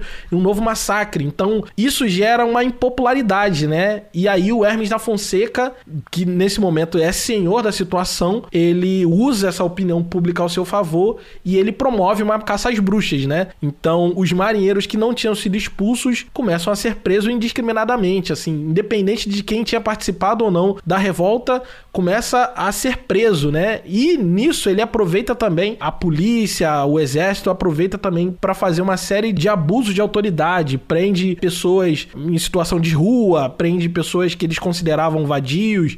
Eles aproveitam esse momento que a opinião pública está a favor e promovem uma verdadeira caça às bruxas na cidade como um todo. Então eles aproveitam esse momento para fazer uma limpeza né, daquilo que eles consideravam a escória da sociedade que estavam pelas ruas. Então, marinheiros, pessoas, moradores de rua, pessoas em situação de rua, pessoas que estão são consideradas vadios em prostituição, todas essas pessoas indesejadas pela nação, essas pessoas consideradas abjetas são presas todas ao mesmo tempo. João Cândido volta, né, com Minas Gerais e se entrega. Ele tá seguro de que não fez nada demais, na verdade cumpriu com seu dever cívico em proteger um bem da nação e tudo mais. Ele tá ali totalmente legalista, totalmente disposto a cooperar, vamos dizer assim. E aí ele se entrega e acaba sendo preso, né? E todos os outros líderes também, o Gregório do Nascimento, o Francisco Dias Martins, também são presos, né? E eles são presos em lugares diferentes para que não articulem novamente algum tipo de golpe. E aí eles, né, o governo tá temendo muito, né? A fragilidade está muito evidente, né? Então, eles temem que se eles tomarem de novo aqueles navios, possa acontecer de fato uma ruptura institucional de fato, as vias de fato. Então eles acabam sendo muito enérgicos nesse primeiro momento e prende uma série de pessoas para poder processar. Algumas delas são enviadas por um navio satélite, né, que é um episódio à parte dessa história. É um navio, uma espécie de navio cargueiro da morte que muitos desses marinheiros são jogados ali dentro com destino para trabalhar em, em espécie de campo de concentração, mal comparando assim. Eles são enviados para o norte do país, né, para trabalhar nos seringais em situação análoga à escravidão. Muitos deles nem chegam no seu destino, né? No caminho são fuzilados dentro dos navios e jogados no mar. Um desses é o marinheiro Chaminé, aquele que mijou no corpo do comandante do Minas Gerais no momento da revolta. Então você vê que tem um caráter de vingança nessa caça às bruxas que eles estão promovendo nesse momento, né? Então, mais ou menos 300 marinheiros são enviados pelo no satélite, dentre marinheiros, soldados do exército e outras pessoas indesejadas são enviadas para esse trabalho análogo à escravidão no norte do país para trabalhar nos seringais e muitos deles nem chegam lá, acabam sendo assassinados. Então, assim, o resultado, no, no fim das contas, acaba que essa revolta do batalhão da Ilha das Cobras ela tem um pouco a ver com a revolta de novembro, mas ela não é articulada pelos líderes da revolta de novembro. Então, ela tem a ver porque é uma certa continuidade dela, mas não partiu desse comitê de marinheiros, não partiu da organização de João Cândido, do, do Mão Negra, do Gregório, Gregório do Nascimento. Essa liderança não tem nada a ver com a revolta, mas mesmo assim eles acabam sendo associados a ela. Então, mesmo não tendo nada a ver, mesmo tentando ao máximo se distanciar dessa segunda revolta, eles são automaticamente associados a ela, né? Eles aproveitam os donos do poder, aproveitam esse momento para processar eles juntos com esses que eram os reais culpados pela segunda revolta e tudo mais. Então eles aproveitam esse pretexto para prender o João Cândido e ele que era anistiado pela primeira revolta não poderia ser anistiado na segunda, né? É um outro contexto, é uma outra situação e ele e seus amigos acabam sendo processados por crimes que aconteceram nessa segunda revolta, a revolta de dezembro, que é conhecida como a revolta do batalhão da Ilha das Cobras, né? Russia's resilience is unlike anything he's ever encountered. And as winter closes in, his army begins the most infamous retreat in history. Muita gente talvez pense que a consequência da revolta foi o fim dos castigos físicos e pronto, né? acabou aí. Mas as consequências foram mais além, né? Elas tiveram um impacto muito profundo na própria marinha, levando em conta que os navios de guerra modernos que ela recebeu foram usados para humilhar a própria marinha e o governo e tal. Então, assim, qual o impacto da revolta na marinha, assim, pensando num impacto mais de médio prazo mesmo, né? Não só o imediato. É, o impacto de médio prazo foi que, apesar de todos eles, como a gente vai ver mais à frente, foram expulsos da Marinha, o impacto de médio prazo é que esse projeto dos marinheiros, que era um projeto deles, né? Eles pensaram uma modernização para a Marinha, eles, eles apontaram um problema e deram a solução para esses problemas. Então, muitos desses apontamentos que eles fizeram foram sendo implementados ao longo dos anos, né? Ou seja, assim, só o fim da chibata já resolveu parte do problema do recrutamento, porque muitas pessoas não queriam ir para a Marinha porque sabiam que seriam né, castigados no corpo, uma coisa impensada naquele momento. O único lugar no mundo do trabalho que castigava o corpo do trabalhador era ali. Então ninguém queria saber de ir para a Marinha. Então o fim do castigo físico já já começa a resolver esse problema do recrutamento. Então, mais para frente, o que vai acontecer é que as guarnições desses navios grandes, tecnológicos, vão ser praticamente dobradas, né? Elas vão receber a quantidade de pessoas realmente necessárias para guarnecer esses navios. Então, de certa forma, né, o comandante Alexandrino, que vai assumir anos depois a Marinha, ele vai promover uma série de modernizações, principalmente no pessoal, não tecnológica, mas no pessoal, que vai se inspirar nas demandas dos marinheiros, né? Eles não vão receber o mérito disso, mas eles praticamente deram um projeto de modernização para Marinha que vai ser implementado principalmente no pessoal. Então, vai melhorar a questão das escolas de aprendizes, a, educação desses militares vai ser melhorada, a quantidade de pessoas a bordo dos navios também vai aumentar. Então, gradativamente, a Marinha vai aplicar as reivindicações dos marinheiros, vai melhorar o plano de carreira, o soldo, tudo isso vai ter uma melhoria ao longo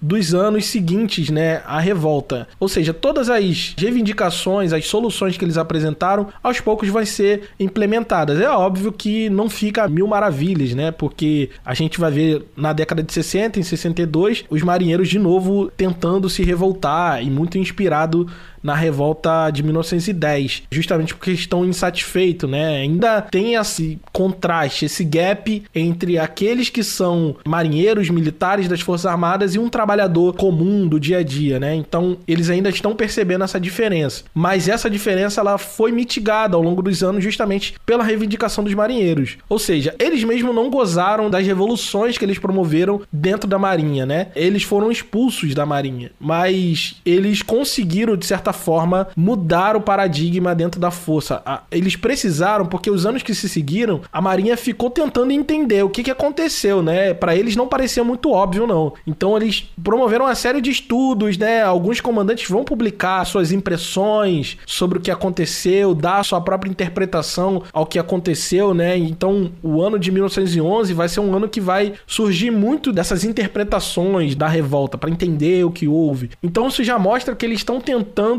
entender para que isso não se repita, né? Atacar o problema para que não se repita. Então eles perceberam que o principal problema estava no pessoal. A Marinha se modernizou, a Marinha se modernizou nos seus equipamentos, nos navios, mas o pessoal, a alma do navio, o povo que está ali dentro trabalhando, continua preso em condições de trabalho que remontam ao século XIX. E aí, nos anos seguintes, ali principalmente nos anos 20, essa modernização começa a acontecer no âmbito do pessoal, né?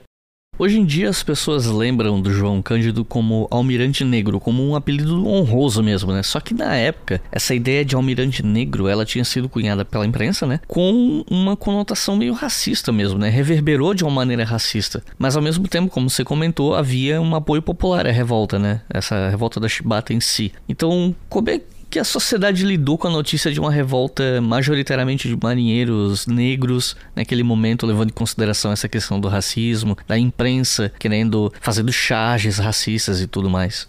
É, foi exatamente isso. Assim, a imprensa lá usou desse momento para alertar, olha só, alertar o povo. Olha, vocês estão concordando com isso, mas veja bem, calma. É, uma das charges mais famosas são é a charge que saiu no, na revista Careta, né? Que traz o João Cândido vestido de almirante e a figura que tá ali é uma figura completamente estereotipada, né? Não se parece em nada com o João Cândido, o, o desenho da charge, não se parece em nada com ele, mas é uma série de estereótipos racistas muito típico daquele momento na história. Então, ele tem feições animalescas, né? O corpo totalmente desproporcional, as pernas tortas e ele tá descalço, vestindo o branco, característico do almirante. E atrás dele tem marinheiros brancos de cabelo louro vestindo sapatos e eles estão, né, meio que constrangidos, né, com a presença desse almirante negro e eles estão ali por trás e o título da charge é algo como a nova ordem da Marinha, enfim, trazendo esse caráter amedrontador, né? Olha isso, olha o que está acontecendo, a inversão dessa sociedade. A gente está dando poder para um preto desse jeito, sem caráter, sem, né, sem compostura, para comandar a Marinha. É isso que a gente quer, é mais ou menos isso que a charge está passando, né? E essa não foi a única, né? Tiveram outras charges que mostrava também essa coisa de, do populacho, do, do povo ignorante que olha para essa revolta como algo positivo, enquanto essa elite letrada, ilustrada, está olhando para essa revolta com receio. Veja bem, isso é uma inversão de valores. Se a gente está cedendo aqui, aonde mais essa população negra vai chegar, né? Isso é uma discussão muito antiga, que já remonta ao primeiro reinado, uma coisa muito antiga no Brasil, que é o medo do levante da população negra, né? É um medo da revolução que aconteceu no Haiti, ele vai reverberar na sociedade brasileira ao longo do século, né? O medo desse levante negro negro que pode inverter os valores sociais, transformar os brancos em subalternos enquanto comandam essa sociedade. Então, essas primeiras charges que vão criticar o João Cândido e chamá-lo de almirante negro, o negro aqui entra num tom pejorativo mesmo. É como se fosse uma inversão do que é um almirante. Um almirante, ele, em tese, precisa ser branco. Naquele momento é isso, é assim que eles enxergam. E um almirante negro é um almirante, como é que eu posso dizer? Um almirante menor, é um almirante que tem um demérito, na verdade, não é nada de positivo nisso. Então chamam ele de almirante negro para dizer, olha, estamos invertendo os valores sociais. Isso aqui que a gente está vendo acontecer, dos marinheiros tomarem o navio, apontar o canhão na nossa cara e a gente ceder, isso pode reverberar de maneira negativa pro resto da sociedade. Então, se todo mundo resolver fazer isso, se toda essa gente descamisada, desprovida, despossuída do Brasil resolver fazer o mesmo que esse almirante, logo, logo, a gente, essa sociedade é, letrada, ilustrada e branca, vai acabar subalternizada pela população negra. Então, era mais ou menos um abre o seu olho que a gente está começando a perder poder nessa sociedade e estava longe disso, né? A verdade é essa. A verdade é que essa revolta, ela tem esse caráter racial, é muito claro, né? A racialidade nesse contexto, mas não era uma revolução, uma ruptura para trazer justiça racial. Não era isso que os marinheiros estavam planejando ali naquele momento. Mas essas elites demonstram através das matérias dos jornais, através das opiniões, das charges que eles temiam que isso acontecesse, que isso inspirasse as pessoas, né, as pessoas subalternizadas do Brasil a se revoltarem, principalmente porque essas pessoas subalternizadas do, do Brasil, em grande maioria, eram de populações negras que estavam vindo, né, desse, nesse, estavam vivendo esse pós-abolição totalmente desprovida de direitos, vivendo na miséria e poderiam tomar João Cândido como um exemplo e tentar também ser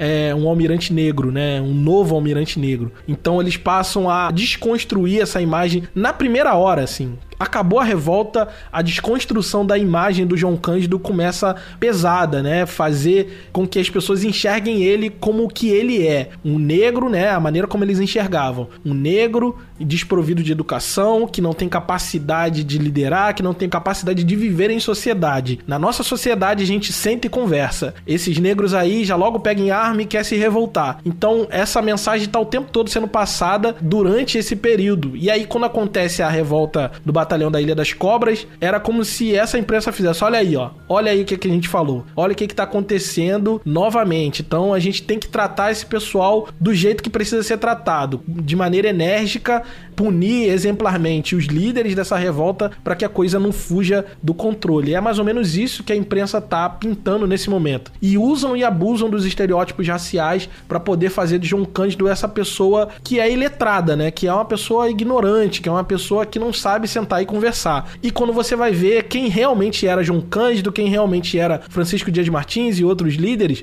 você vai ver que são homens que estão muito atentos ao que está acontecendo no mundo, são pessoas, na verdade, muito letradas e muito bem articuladas, né? Senão não conseguiriam fazer uma revolta dessa magnitude, né?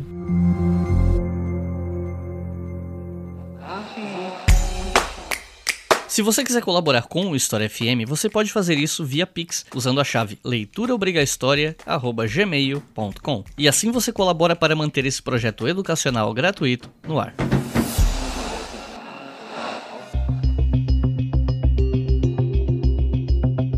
Como é que foi a trajetória prisional do João Cândido? Como é que ele foi sendo punido até que ele viesse a ser solto, né? E como é que foi a vida dele tendo sido expulso da Marinha na década de 1920? Ele era casado, tinha filhos? Onde é que ele trabalhou depois que foi solto? Enfim. Então, João Cândido ele vai passar uma verdadeira via crucis, né? Depois do fim aí dessa segunda revolta, a revolta de dezembro. Primeiro ele é preso no exército e aí depois de um tempo, de alguns meses, ele é levado para a Ilha das Cobras, né? Porque lá era também um batalhão que tinha prisões ali, né, calabouços e tal, e ele é levado para lá com mais 17 militares, na verdade. Ele é levado e é jogado dentro de um calabouço num lugar escuro, sabe, sem ventilação, sem nada. E ele fica ali por um tempo. É um cubículo, né? E esses 17 militares mais ele estão fazendo suas necessidades em, né, num tonel ali de madeira, né? Então eles estão urinando, defecando nesse tonel de madeira e tudo mais. Então é uma situação muito precária, sendo alimentado apenas com pão e água. Num dado momento, esse tonel transborda e cai e suja toda a cela, né? Então fica aquela situação complicada, fétida, e o carcereiro ali, na desculpa de desinfectar essa cela deles, joga por debaixo da porta água misturado com cal virgem, né? E essa cela úmida, quente, né, que ficava dentro de uma rocha, era como se ela tivesse sido esculpida dentro de uma rocha, né? Só tinha uma saída. Ele joga essa água com cal virgem para dentro para desinfectar mas no calor essa água evapora e só sobra o cal. E aí a cal acaba entrando no pulmão, né? E dessas 18 pessoas que estavam dentro dessa cela, acabam morrendo 16 asfixiadas com a cal virgem, né? E só sobra duas pessoas, dentre elas o João Cândido. Então João Cândido é um sobrevivente, ele, eles passam pelo menos dois dias dentro dessa cela gritando por socorro e ninguém os atende e até que né, o silêncio se instaura e quando eles abrem a cela eles veem lá é, 16 militares mortos, dois sobreviventes em estado gravíssimo, e um deles era o João Cândido. Então o João Cândido passa por esse momento difícil, sobrevive, mas essa história vaza, né, na imprensa, um dos médicos do batalhão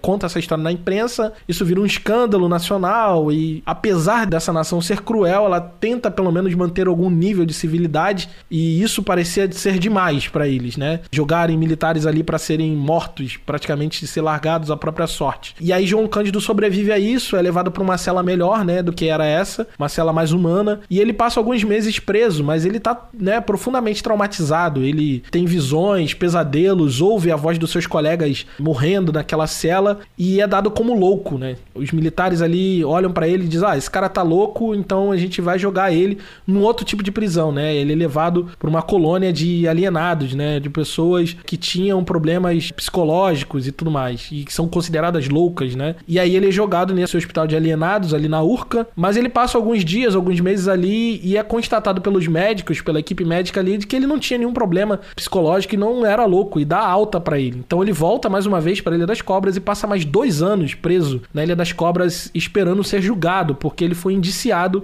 por crime de guerra, né? De ter tomado posse de um navio de guerra sem autorização. Esse foi o crime que jogaram em cima de João Cândido. E ele e seus colegas são indiciados e eles passam dois anos presos esperando o julgamento. E aí o julgamento vem ele consegue se defender. Os advogados que o defendem eram muito bons e foi pago por uma irmandade que tinha aqui no Rio de Janeiro. É uma irmandade que remonta ao século XIX, era uma irmandade de pessoas pretas que compravam a forria de pessoas pretas escravizadas, né? E aí depois do pós-abolição eles começam a atuar nesse tipo de atividade para tentar livrar da prisão injusta também pessoas negras que estão prestes a ser encarceradas. E um deles era João Cândido. Então eles pagaram o advogado dele, dos seus amigos, e eles foram absolvidos. Mas apesar de serem absolvidos, não escaparam de ser expulsos da Marinha. Então todos eles foram expulsos da Marinha. E aquilo, né? João Cândido amava a Marinha. João Cândido, ele, ele não queria sair da Marinha, ele queria mudar a Marinha. E ele é expulso da Marinha e a vida dele vira um inferno, porque tudo que ele sabia era ser um homem do mar, né? E ele entrou pra Marinha com muito jovem, 12, 13 anos. Então tudo que ele sabia era relacionado ao mar. Então ele tenta trabalhar ainda com essa questão do mar. Ele vai pra Marinha Mercante buscar emprego, mas ele tá estigmatizado, né?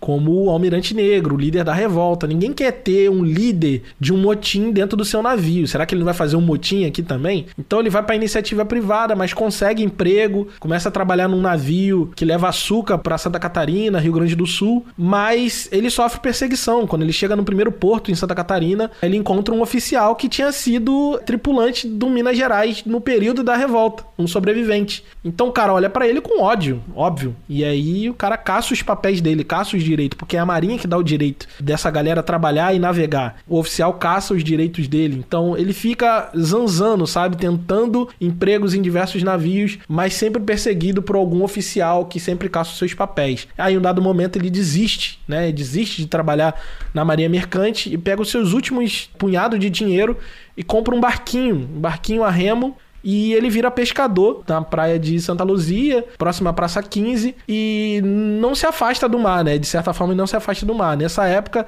ele era casado, ele teve um filho, então ele precisava sustentar esse filho e ele começa a vida como pescador. E ele percebe também nessa época que ele chega a trabalhar em algum navio cargueiro, ele percebe que ele tem um problema no pulmão já. Ele tá com um problema de saúde grave que foi ocasionado pela aquela asfixia que ele e seus colegas sofreram na cela na Ilha das Cobras. Então a sua saúde também tá muito debilitada. E aí ele perde a sua primeira esposa muito precocemente, ela morre muito jovem, e ele fica ali, né, cuidando do seu filho, pescando, e aí ele se casa novamente, essa segunda esposa é, ele tem problemas com ela, ele, ele, ele bebe bastante, frequentemente eles brigam, enfim. Ele tem uma vida familiar muito difícil. A vida do João Cândido se torna uma vida realmente complicada no pós-marinha, né? E essa esposa dele, ele já trabalhava como pescador na Praça 15. Essa esposa dele é, toca fogo no próprio corpo, na frente do João Cândido, na frente da filha e na frente de todas as pessoas. Isso vira notícia nos jornais. E isso é uma questão muito traumática, né? Tanto pro João Cândido quanto pra filha filha dele. E, e, essa filha,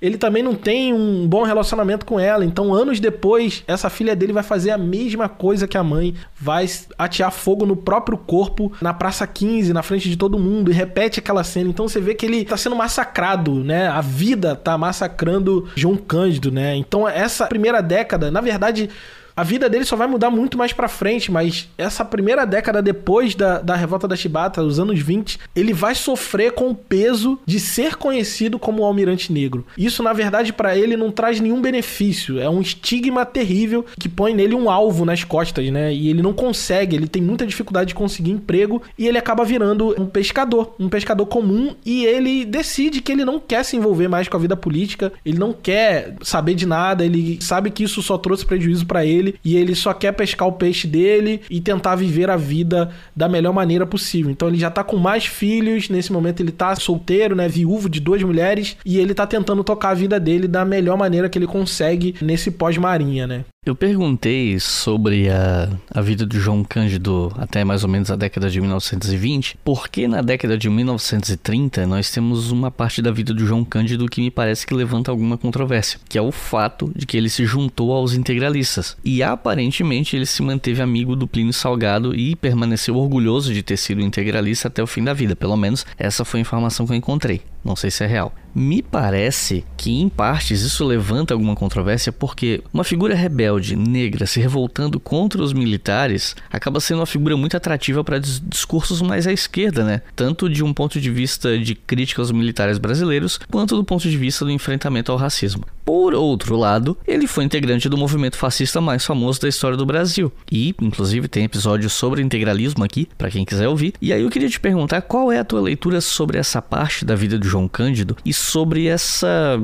acho que a gente pode chamar controvérsia, em torno da filiação dele aos integralistas. É interessante pensar que o João Cândido, na verdade, ele não está fugindo muito da regra desse momento ali na década de 30, porque o integralismo ele seduziu muita gente, muitas pessoas negras, né? Inclusive Abdias Nascimento, que vai ser um dos principais lideranças do movimento negro unificado na década de 60, 70, ele foi também integralista na sua juventude, né? Depois ele percebeu que a coisa estava meio estranha e ele saiu é, a tempo, né? E depois se tornou essa figura que a gente conhece hoje. Mas o João Cândido, ele não foge muito essa regra. E é importante também dizer que o João Cândido ele era um homem conservador, como a maior parte dos homens é, do seu tempo, né? E o movimento dos marinheiros, ele é difícil até de você localizar ele no espectro político aí. Porque a gente vai ter uma figura como o Francisco Dias Martins, mão negra, que ele tá muito mais envolvido com sindicalismo, né? Depois da Marinha, ele vai se envolver com sindicalismo, se organizar mais à esquerda, mas tem outros que já não têm a mesma coisa. Então era um movimento muito difuso, muito heterogêneo, né? E o João Cândido, antes de tudo, ele era um cara que amava a Marinha, como eu disse, né? E como ele foi cooptado pro movimento integralista? É importante dizer que a memória dele, a memória histórica dele tá em disputa nesse momento, nos anos 30. Então os comunistas estão se apropriando também da história dele, estão, né, sofrendo repressão por causa disso. Tem um episódio conhecido de publicação, né? Passam a publicar num jornal comunista a história da revolta da Chibata aí na década de 30 e sofre repressão, né, do governo e de militares da marinha e tudo mais. Então, a memória histórica dele tá em disputa mesmo entre a esquerda e a direita nesse momento, né? Movimentos de mais à direita, movimento mais à esquerda, todo mundo tá se apropriando um pouco da história dele. E ele era um cara que amava a marinha acima de tudo. E ele tava nesse momento muito frágil a saúde dele. Tava muito debilitada a saúde dele. E ele acreditava piamente que ele poderia talvez voltar para a marinha e voltar voltando para a Marinha, ele poderia ter esse amparo de saúde e tudo mais. Ele poderia ter um amparo melhor da sua velhice, né? Vamos dizer assim. Ele já estava mais ou menos aí com seus 40 e poucos, 50 anos, e ele tá vendo, vislumbrando que o futuro vai ser difícil para uma pessoa como ele, não tem estrutura. E aí o que é que acontece? O movimento integralista ele foi abraçado por muitos oficiais de marinha, muito, muitos oficiais de marinha. E eles viram no João Cândido a possibilidade de cooptar marinheiros para o movimento. Então, ele sendo essa figura influente, a figura dele ainda era influente entre os marinheiros, entre as praças da marinha. Então, eles veem nele a oportunidade de conseguir cooptar mais gente para o movimento integralista. E aí ele entra nesse movimento com a esperança de que, se aproximando dos oficiais da marinha que estavam imersos no movimento, ele poderia conseguir reconquistar, né? Reconquistar sua posição dentro da força. Então, ele abraça o integralismo, ele mergulha no integralismo, ele vira realmente amigo do Plínio Salgado de conseguir ali mandar cartas, trocar cartas com o Plínio Salgado, porque ele realmente era uma liderança influente, João Cândido, né? Esse vulto, esse mito, João Cândido tá circulando na direita e na esquerda e ele abraça o integralismo de corpo e alma nessa esperança de voltar para a Marinha novamente. Então, depois que o integralismo tem as suas aspirações frustradas e é desbaratado, o João Cândido ele se desencanta. Por quê? Porque mais uma vez ele é traído, mais uma vez ele é abandonado. Porque quando o movimento se desfaz na tentativa de tomar o poder, aquela tentativa frustrada de tomar o poder, o Plínio Salgado se exila na Europa, os oficiais viram as costas para ele e ele se desencanta. Ele fica muito frustrado com aquilo tudo, porque mais uma vez ele se envolveu no movimento político, tentou se dar bem e não conseguiu. Na verdade, só saiu com prejuízo. Então ele volta para sua casa e ele se desencanta do integralismo. Mas é importante dizer que mesmo ele tendo se desencantado do integralismo, ele não gostar mais, né? O seu desencanto foi justamente pela traição em si, né? E não necessariamente pela ideologia. E também a gente não pode saber se ele abraçou isso pela ideologia ou se por questões pessoais, para tentar ajeitar sua vida. O que a gente sabe é que na década de 60, já depois do golpe dos militares, o golpe civil militar no Brasil, ele dá uma entrevista em 1968 no Museu da Imagem do Som, aqui no Rio de Janeiro, e ele conta a sua história em detalhes e tal. Se assim, encontra disponível essa entrevista lá no museu. E ele conta toda a sua história em detalhes, sua trajetória. E as pessoas que estão ali entrevistando ele, porque teve todo um aparato para levar ele até o museu sem que os militares soubessem. Tinha toda uma questão ali, um medo, porque o pessoal que tá entrevistando ele tá mais alinhado à esquerda. E tem toda essa questão. E eles perguntam ao João Cândido o que ele tá achando dessa ditadura militar e tudo mais. Esperando ouvir dele, esperando um João Cândido revolucionário que não vai aceitar esse tipo de coisa. E, para surpresa deles, talvez, é, o João Cândido concorda, ele tá de acordo com, com o golpe de 64. Ele tá ali, tipo, ah, não, é isso, os militares veio para melhorar o Brasil. Então, na perspectiva dele, de quem foi criado dentro das Forças Armadas, a perspectiva da onde ele tá olhando, ele acha que isso é benéfico. Ele acha que realmente o Brasil precisava dos militares comandando o país. Então, ele, como toda figura histórica, é muito fácil a gente olhar para o João Cândido como um personagem quase ficcional, dada a natureza do que foi a revolta da Chibata e o que foi também a vida dele no pós-revolta, é muito comum a gente olhar para ele como um, quase um, um, personagem ficcional, infalível e tudo mais. Mas na verdade, como toda pessoa, ele era muito contraditório, tinha suas próprias contradições, né? Quando você vai revisitar algumas de suas ideias, você vai localizar ele muitas vezes à esquerda, mas em outros momentos ele é extremamente conservador, é um cara que tá pensando de outra maneira. Ele é um militar em essência e ele não tá satisfeito ainda no fim da vida. Ele ainda é uma pessoa frustrada de ter sido posto para fora da Marinha, né? Ele continua amando a Marinha. Ele não tem ressentimento da instituição Marinha do Brasil, apesar de tudo que a Marinha fez com ele. Ele tem muito mais ressentimento de oficiais que fizeram o que fizeram com ele do que com a Marinha do Brasil em si. Então, ele é um cara que termina a vida amando a Marinha, apesar de tudo, porque ele entendia que foi na Marinha que ele teve a oportunidade de conhecer o mundo. Ele fala sobre isso. Eu conheci o mundo, eu aprendi as minhas profissões, eu sou o que eu sou por causa da Marinha. Mas ao mesmo tempo ele também sabia que foi na Marinha que ele foi feito escravizado mesmo durante a República. Então, a gente está diante de uma figura que realmente é uma figura complexa. E é interessante pensar nisso, né? É uma reflexão que eu costumo sempre fazer, principalmente quando se trata de história negra, de história de pessoas negras, porque tornar as pessoas, a gente está sempre num, numa balança complicada, né? Por muito tempo as pessoas negras foram vistas como as piores pessoas do mundo, degeneradas e tudo mais, dentro dessa ideologia racial, né, da hierarquia social das sociedades. E em contraponto ponto, quando a gente vai combater isso, a gente tenta transformar as pessoas negras essencialmente em pessoas boas, heróicas e infalíveis, né? E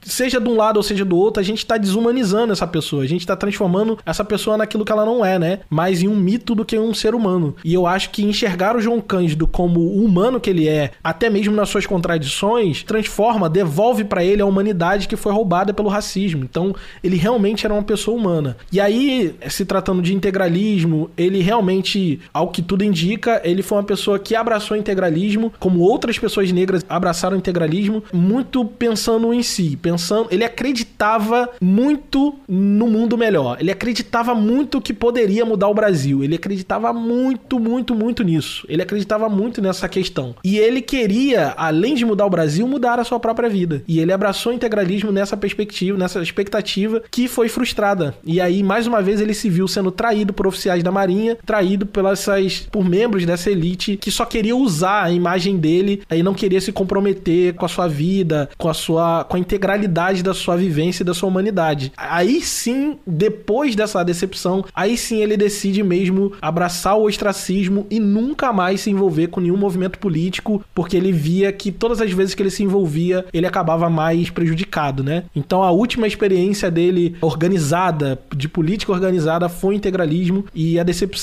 foi tão grande que ele nunca mais quis se envolver com nenhum movimento político. More than machinery, we need humanity. More than cleverness, we need kindness and gentleness. Without these qualities, life will be violent and all will be lost. E como é que foram os últimos anos do João até a morte dele? Eu li que durante quase toda a vida dele a Marinha ficou no pé dele e tal. Você tá falando sobre ele se sentir traído pela Marinha e tudo mais, né? E que eles sabotavam até quando ele ia receber alguma homenagem, coisa do tipo. E é o caso, né? É o caso. Ele, nessa entrevista que eu falei mesmo do Museu da Imagem do Som, ele fala muito sobre isso, sobre como ele tinha essa percepção de ser uma persona não grata, né, na Marinha. Então, nos anos que vão se seguir, quando entra a ditadura do Estado Novo, e tudo mais, ele vai ser também, né, sempre, sempre a figura do João Cândido vai ser uma figura que inspira temor, né, nos poderosos, porque sabe o quanto a figura dele inspira revoluções, né, independente, a esquerda e a direita. Então, ele vai cair nesse índice, né, do DIP ali. Então, ele vai sofrer essa tudo que é relacionado a ele vai sofrer censura. Então, ele aos poucos ele vai sendo realmente esquecido assim, vai, ele vira realmente esse personagem que tá ali na Praça 15 pescando seu peixe e tudo mais. Então aí, só no final da década de 40, quase nos anos 50 já, que ele volta, né? A memória pública dele volta à tona, porque um dos imortais da Academia Brasileira de Letras ali, ao ser empossado, é, faz um discurso e lembra da revolta da Chibata, e lembra do João Cândido, porque ele, né, uma das suas passagens ali, ele tá, do seu diário, ele tá chegando no Rio de Janeiro e no momento da revolta, enfim, ele cita de passagem tudo isso. E aí um jornalista vê essa questão e faz um artigo falando sobre João Cândido, onde ele está nesse momento, que nem imagina que né, na Academia Brasileira de Letras, entre os mais ilustrados, o seu nome ainda é lembrado. E o cara faz toda uma matéria dessa. E aí um comandante da Marinha fica super chateado. João Cândido está sendo visto como herói e aí ele vai, entre muitas aspas aqui, dar a verdadeira história, né, sobre João Cândido. E aí ele diz que o João Cândido não tinha sido líder coisa nenhuma. Enfim, conta uma série de mentiras sobre João Cândido. Mais uma vez usam uma série de termos racistas para poder desmoralizar ele e tenta desconstruir a imagem de João Cândido. E aí nesse momento, nessa disputa entre jornalista e esse comandante da Marinha que fazem diversas matérias com réplicas e tréplicas a respeito de João Cândido, a defesa da memória histórica de João Cândido, que ele volta à memória nacional, né? E aí o Edmar Morel, que vai escrever o livro mais famoso dele, né? Que, que se chama A Revolta da Chibata. Inclusive, o termo A Revolta da Chibata é justamente por causa desse livro, que até então era conhecido como Revolta de De 1910. E esse livro foi um best-seller, né? Esse livro é um livro sensacional. E ele foi um best-seller na época, ficou muito conhecido. E isso mudou o patamar da vida de João Cândido, né? João Cândido foi alçado aí a uma verdadeira celebridade, porque o Edmar Morel levava João Cândido pro lançamento do livro e ele dava autógrafo na capa do livro. Isso a gente tá falando aí do início da década de 50, né? 51, 52. Então esse livro vai ser um best-seller. João Cândido começa a aparecer de novo. E aí, nisso, tem pessoas interessadas em fazer justiça à memória dele, né? Então, o governo do Rio Grande do Sul, que é onde ele nasceu, ele nasceu em Rio Pardo, no Rio Grande do Sul. O governo do Rio Grande do Sul é, resolve fazer uma homenagem para ele. Ele viaja para lá. O governador era o Brizola na época. Ele viaja para lá e ele recebe uma pensão do governo do Rio Grande do Sul. É aprovado uma pensão para ele receber para cuidar da vida dele, que ele já tá muito idoso, mas ainda continua trabalhando no entreposto de peixe da Praça 15, mesmo com a saúde muito debilitada. Então, assim, uma série de pessoas vão fazer iniciativas para tentar ajudar o João Cândido no fim da vida. E a Marinha, os oficiais da Marinha, né, essa grande oficialidade, continua muito ressentida com ele. E o tempo todo tá tentando buscar um contraponto, né? Inclusive a Marinha vai encomendar um livro para ser a resposta à revolta da Chibata. Esse livro não sai, mas gera uma série de documentos que vai revisitar, fazer uma espécie de revisionismo histórico da revolta da Chibata e dizer que João Cândido, na verdade, era um covarde, que não foi o líder, o verdadeiro líder, enfim, uma desconstrução da sua imagem. Então acho que na década de 50 isso fica mais acentuado, né? Essa disputa da memória histórica dele, mas dessa vez não é mais uma coisa de esquerda e direita, é mais sobre pessoas que estão vendo ele como herói, como o próprio Edmar Morel diz, ele é um herói da ralé, então o Edmar Morel tá alçando ele ao um herói da nação, enquanto oficiais da Marinha tentam desconstruir essa imagem dele heróica para pintar ele como um criminoso, na verdade, uma pessoa que matou pessoas, que liderou uma revolta que assassinou oficiais e tudo mais. Então, nesse momento ele começa, né, no fim da vida já quase, ele começa a viver esses momentos, né? O município onde ele vive, onde ele viveu até a morte, que é São João de Meriti, também faz uma homenagem para ele, também dispensa recursos, né, para que ele possa viver o fim da vida mais em paz. E dentro da Alerj, no Rio de Janeiro, também há uma disputa política para tentar que o Estado do Rio de Janeiro pague uma pensão para ele como forma de agradecimento pelos seus feitos e tudo mais, e, e não consegue entrar. Enfim, em várias frentes tá surgindo pessoas que tá querendo fazer justiça histórica com João Cândido e outras pessoas que estão resistindo a isso. E muitos desses são oficiais ou ex-oficiais da Marinha que estão envolvidos na política, envolvidos em outras instâncias do poder, que estão resistindo e tentando desconstruir essa imagem do João Cândido. Então ele vai assim até o fim da vida, né? Ele vai falecendo no início da década de 70, com essa memória histórica dele realmente em disputa, né? O próprio livro do Edmar Morel, durante a, a ditadura militar, acaba não sendo mais produzido, não sai novas edições e as pessoas têm muito medo, né, de, de ser encontrada com um livro desse, então muitas pessoas se desfazem também do livro. O próprio Edmar Morel tem os seus direitos políticos caçados, não por causa do livro, mas porque ele realmente era uma pessoa mais ligada à esquerda e tudo mais. Então ele tem o, os seus direitos caçados durante a ditadura. E isso ajuda também a criar o estigma em cima do livro A Revolta da Chibata, que é encontrado também depois de muitos anos em documentos internos de inteligência, sendo descrito como uma obra essencialmente comunista, né? Essa é a visão que os militares têm do João Cândido, né? E aí tem o episódio também da música, né, do João Bosco e Aldir Blanc, que é o Mestre Sala dos Mares, né, que era para se chamar o Almirante Negro, que é uma música em homenagem ao João Cândido, se não me engano foi composta em 74, se não me engano, e sofre com a censura. A censura pede para tirar o Almirante Negro e tudo que faça referência ao João Cândido da música, né? E a música sai como Navegante Negro e, e uma série de revisões ali no texto da música. Enfim, isso é pra gente entender que a memória histórica deles teve em disputa constante. Teve, sabe, a partir desde o momento que ele saiu da Marinha, a coisa começa a ser disputada, década de 20, passa pela década de 30, chega no fim da década de 40, ele ressurge como essa figura pública e da década de 40 até 60, 70, a memória histórica dele está sendo disputada. E o principal responsável, talvez, por a gente estar tá conversando sobre João Cândido ainda hoje aqui, sem dúvida nenhuma, é o Edmar Morel e o seu livro A Revolta da Chibata, que deu, deu essa consistência, né? Porque ele faz uma pesquisa, ele era jornalista,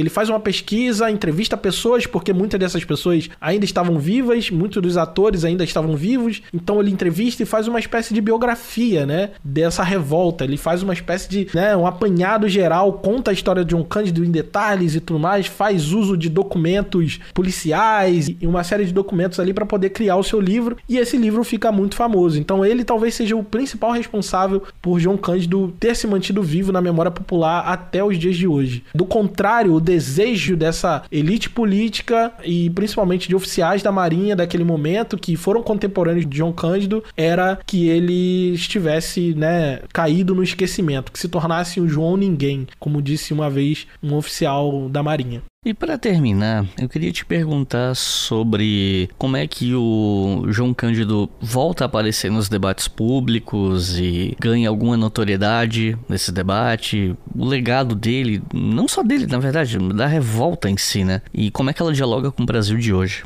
É, eu acho que a revolta da Shibata, ela tem essa reverberação tão longa na nossa história, né? Justamente pelo fato de que, de maneira quase que inédita, assim, como eu disse, parece até uma história ficcional, um líder vindo da ralé, da mais baixa parte da sociedade, consegue botar um governo federal praticamente de joelhos, à mercê das suas reivindicações. Isso é muito forte, isso é muito potente, isso é muito poderoso enquanto narrativa, né? E eu acho que isso inspira muitas pessoas. Na verdade, né, acho não, tenho certeza, isso vai inspirar diversos movimentos sociais, inclusive dentro das Forças Armadas, vão ter revoltas no exército, vão ter revoltas em outros lugares que vão tomar ele como inspiração. A revolta que acontece, né, o comitê de marinheiros que se organiza também na década de 60, também tem ele como inspiração. Então, ele vai ser uma figura que vai inspirar isso, né, que vai trazer uma esperança para essa ralé, vamos dizer assim, de que pode virar o jogo, né? Então, por isso eu acho que a memória dele foi tão disputada ao longo desses anos, né? Por isso que ele foi tão temido e por isso que a censura de,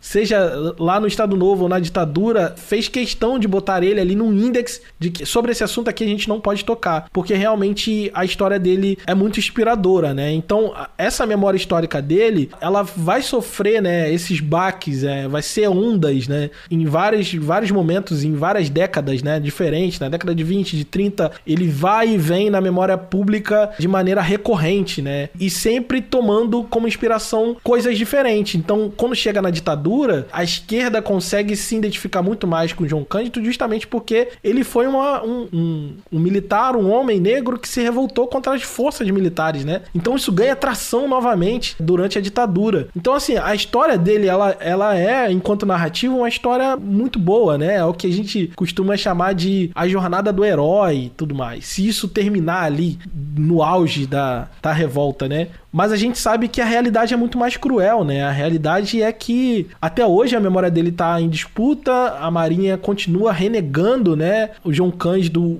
o direito de ser reconhecido como um herói nacional.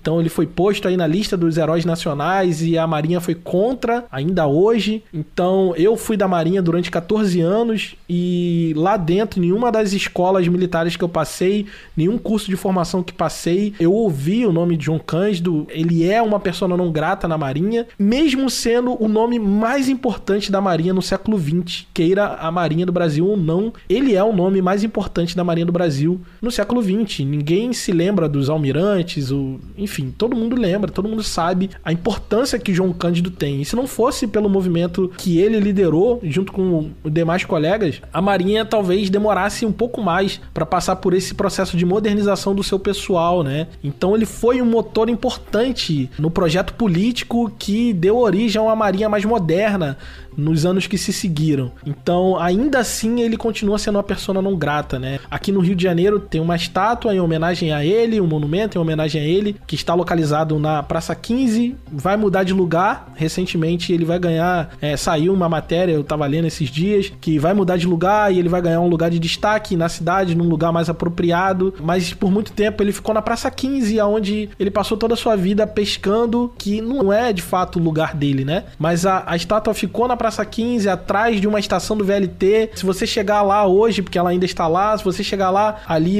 a placa onde era para estar o nome dele não foi retirada, tá sem nome, tá sem nada. E a mão, assim, só tá escrito um homem negro, sabe? Então, assim, até mesmo nos dias de hoje, a gente vê o quanto a memória histórica do João Cândido tá em disputa. Se dependesse dessa elite letrada, de muitos oficiais da Marinha, o João Cândido, ele realmente seria um João Ninguém, seria um esquecido, né? Então isso dialoga muito com o momento que a gente está vivendo no Brasil de hoje, sabe? Essa disputa de uma memória histórica de um brasileiro que veio da ralé e que queria apenas dignidade, né? A luta do João Cândido é uma luta pela dignidade, é uma luta pelo mínimo para ser considerado um cidadão, para não ser visto como um cidadão de segunda classe, como ele era visto, para que ninguém que vem depois dele tenha que passar pelo que ele passou. Então, isso dialoga muito com o Brasil de hoje. E é importante pra gente ficar, né, principalmente para aqueles que são população negra no Brasil, ficar atento que a nossa memória histórica, ela não é dada e a gente precisa sempre estar, tá, né, nesse cabo de guerra para que a nossa história seja contada, seja celebrada, que os nossos também sejam considerados heróis nacionais, né? Então, a memória histórica de João Cândido continua disputa e a gente está aí, a gente está em campo para disputar essa memória histórica.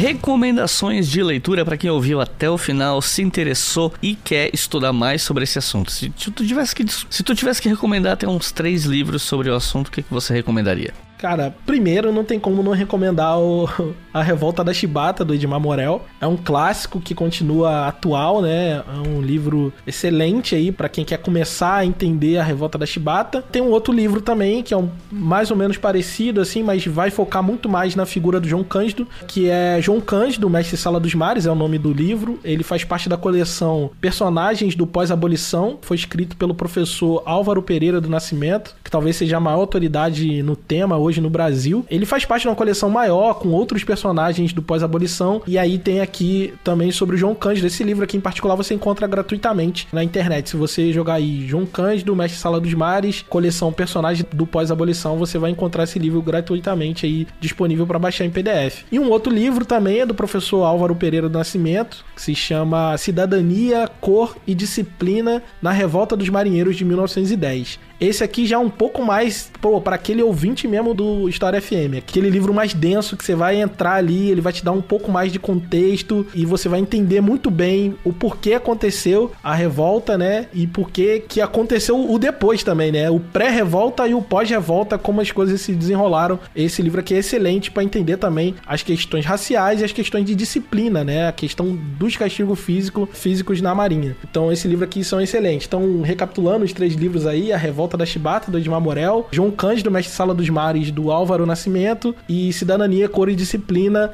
também do Álvaro Nascimento. É, são essas três indicações aí. Tem muito mais, mas essas três aqui acho que você já começa bem. Então é isso, gente. Tiago, tem alguma consideração final? E aproveita, é claro, e divulgue o teu podcast. Opa, então, a consideração final é essa. o verdadeiro jabá. Pô, Vá lá, ouça História Preta. A gente fala, né, como o próprio nome sugere, a gente fala de história negra no Brasil, no mundo. A gente tem uma temporada inteira para falar sobre a revolta da Chibata. O nome da temporada é Cisne Negro, são sete episódios. Eu conto um pouco mais de detalhes, essa história toda da revolta da Chibata. E também conto um pouco da minha história, a minha trajetória na Marinha e o motivo de eu ter saído para virar podcaster. Lá tu vai entender bem essa loucura que eu fiz na minha vida de abandonar as Forças Armadas para ser um podcaster. Então ouça lá o História Preta, eu acho que você vai gostar. Tem, a gente fala sobre tudo. Tem episódios sobre futebol, sobre samba, sobre. Enfim, sobre um, de tudo um pouco você encontra lá no História Preta e a gente se encontra lá. E é isso. Então é isso, gente. Muito obrigado por terem ouvido até o final. Não se esqueçam que o, o História FM é financiado pela nossa campanha no Apoia-se. Com dois reais por mês vocês financiam todos os podcasts da casa. Com cinco reais por mês vocês ouvem os episódios com antecedência. E lembrando, os livros que o Thiago citou, vocês encontram o nome do livro, o nome do autor, no post desse episódio no nosso site historiafm.com. Vocês conseguem fazer isso com os livros citados em todos os episódios até hoje no História FM. Então é isso, muito obrigado e até a próxima.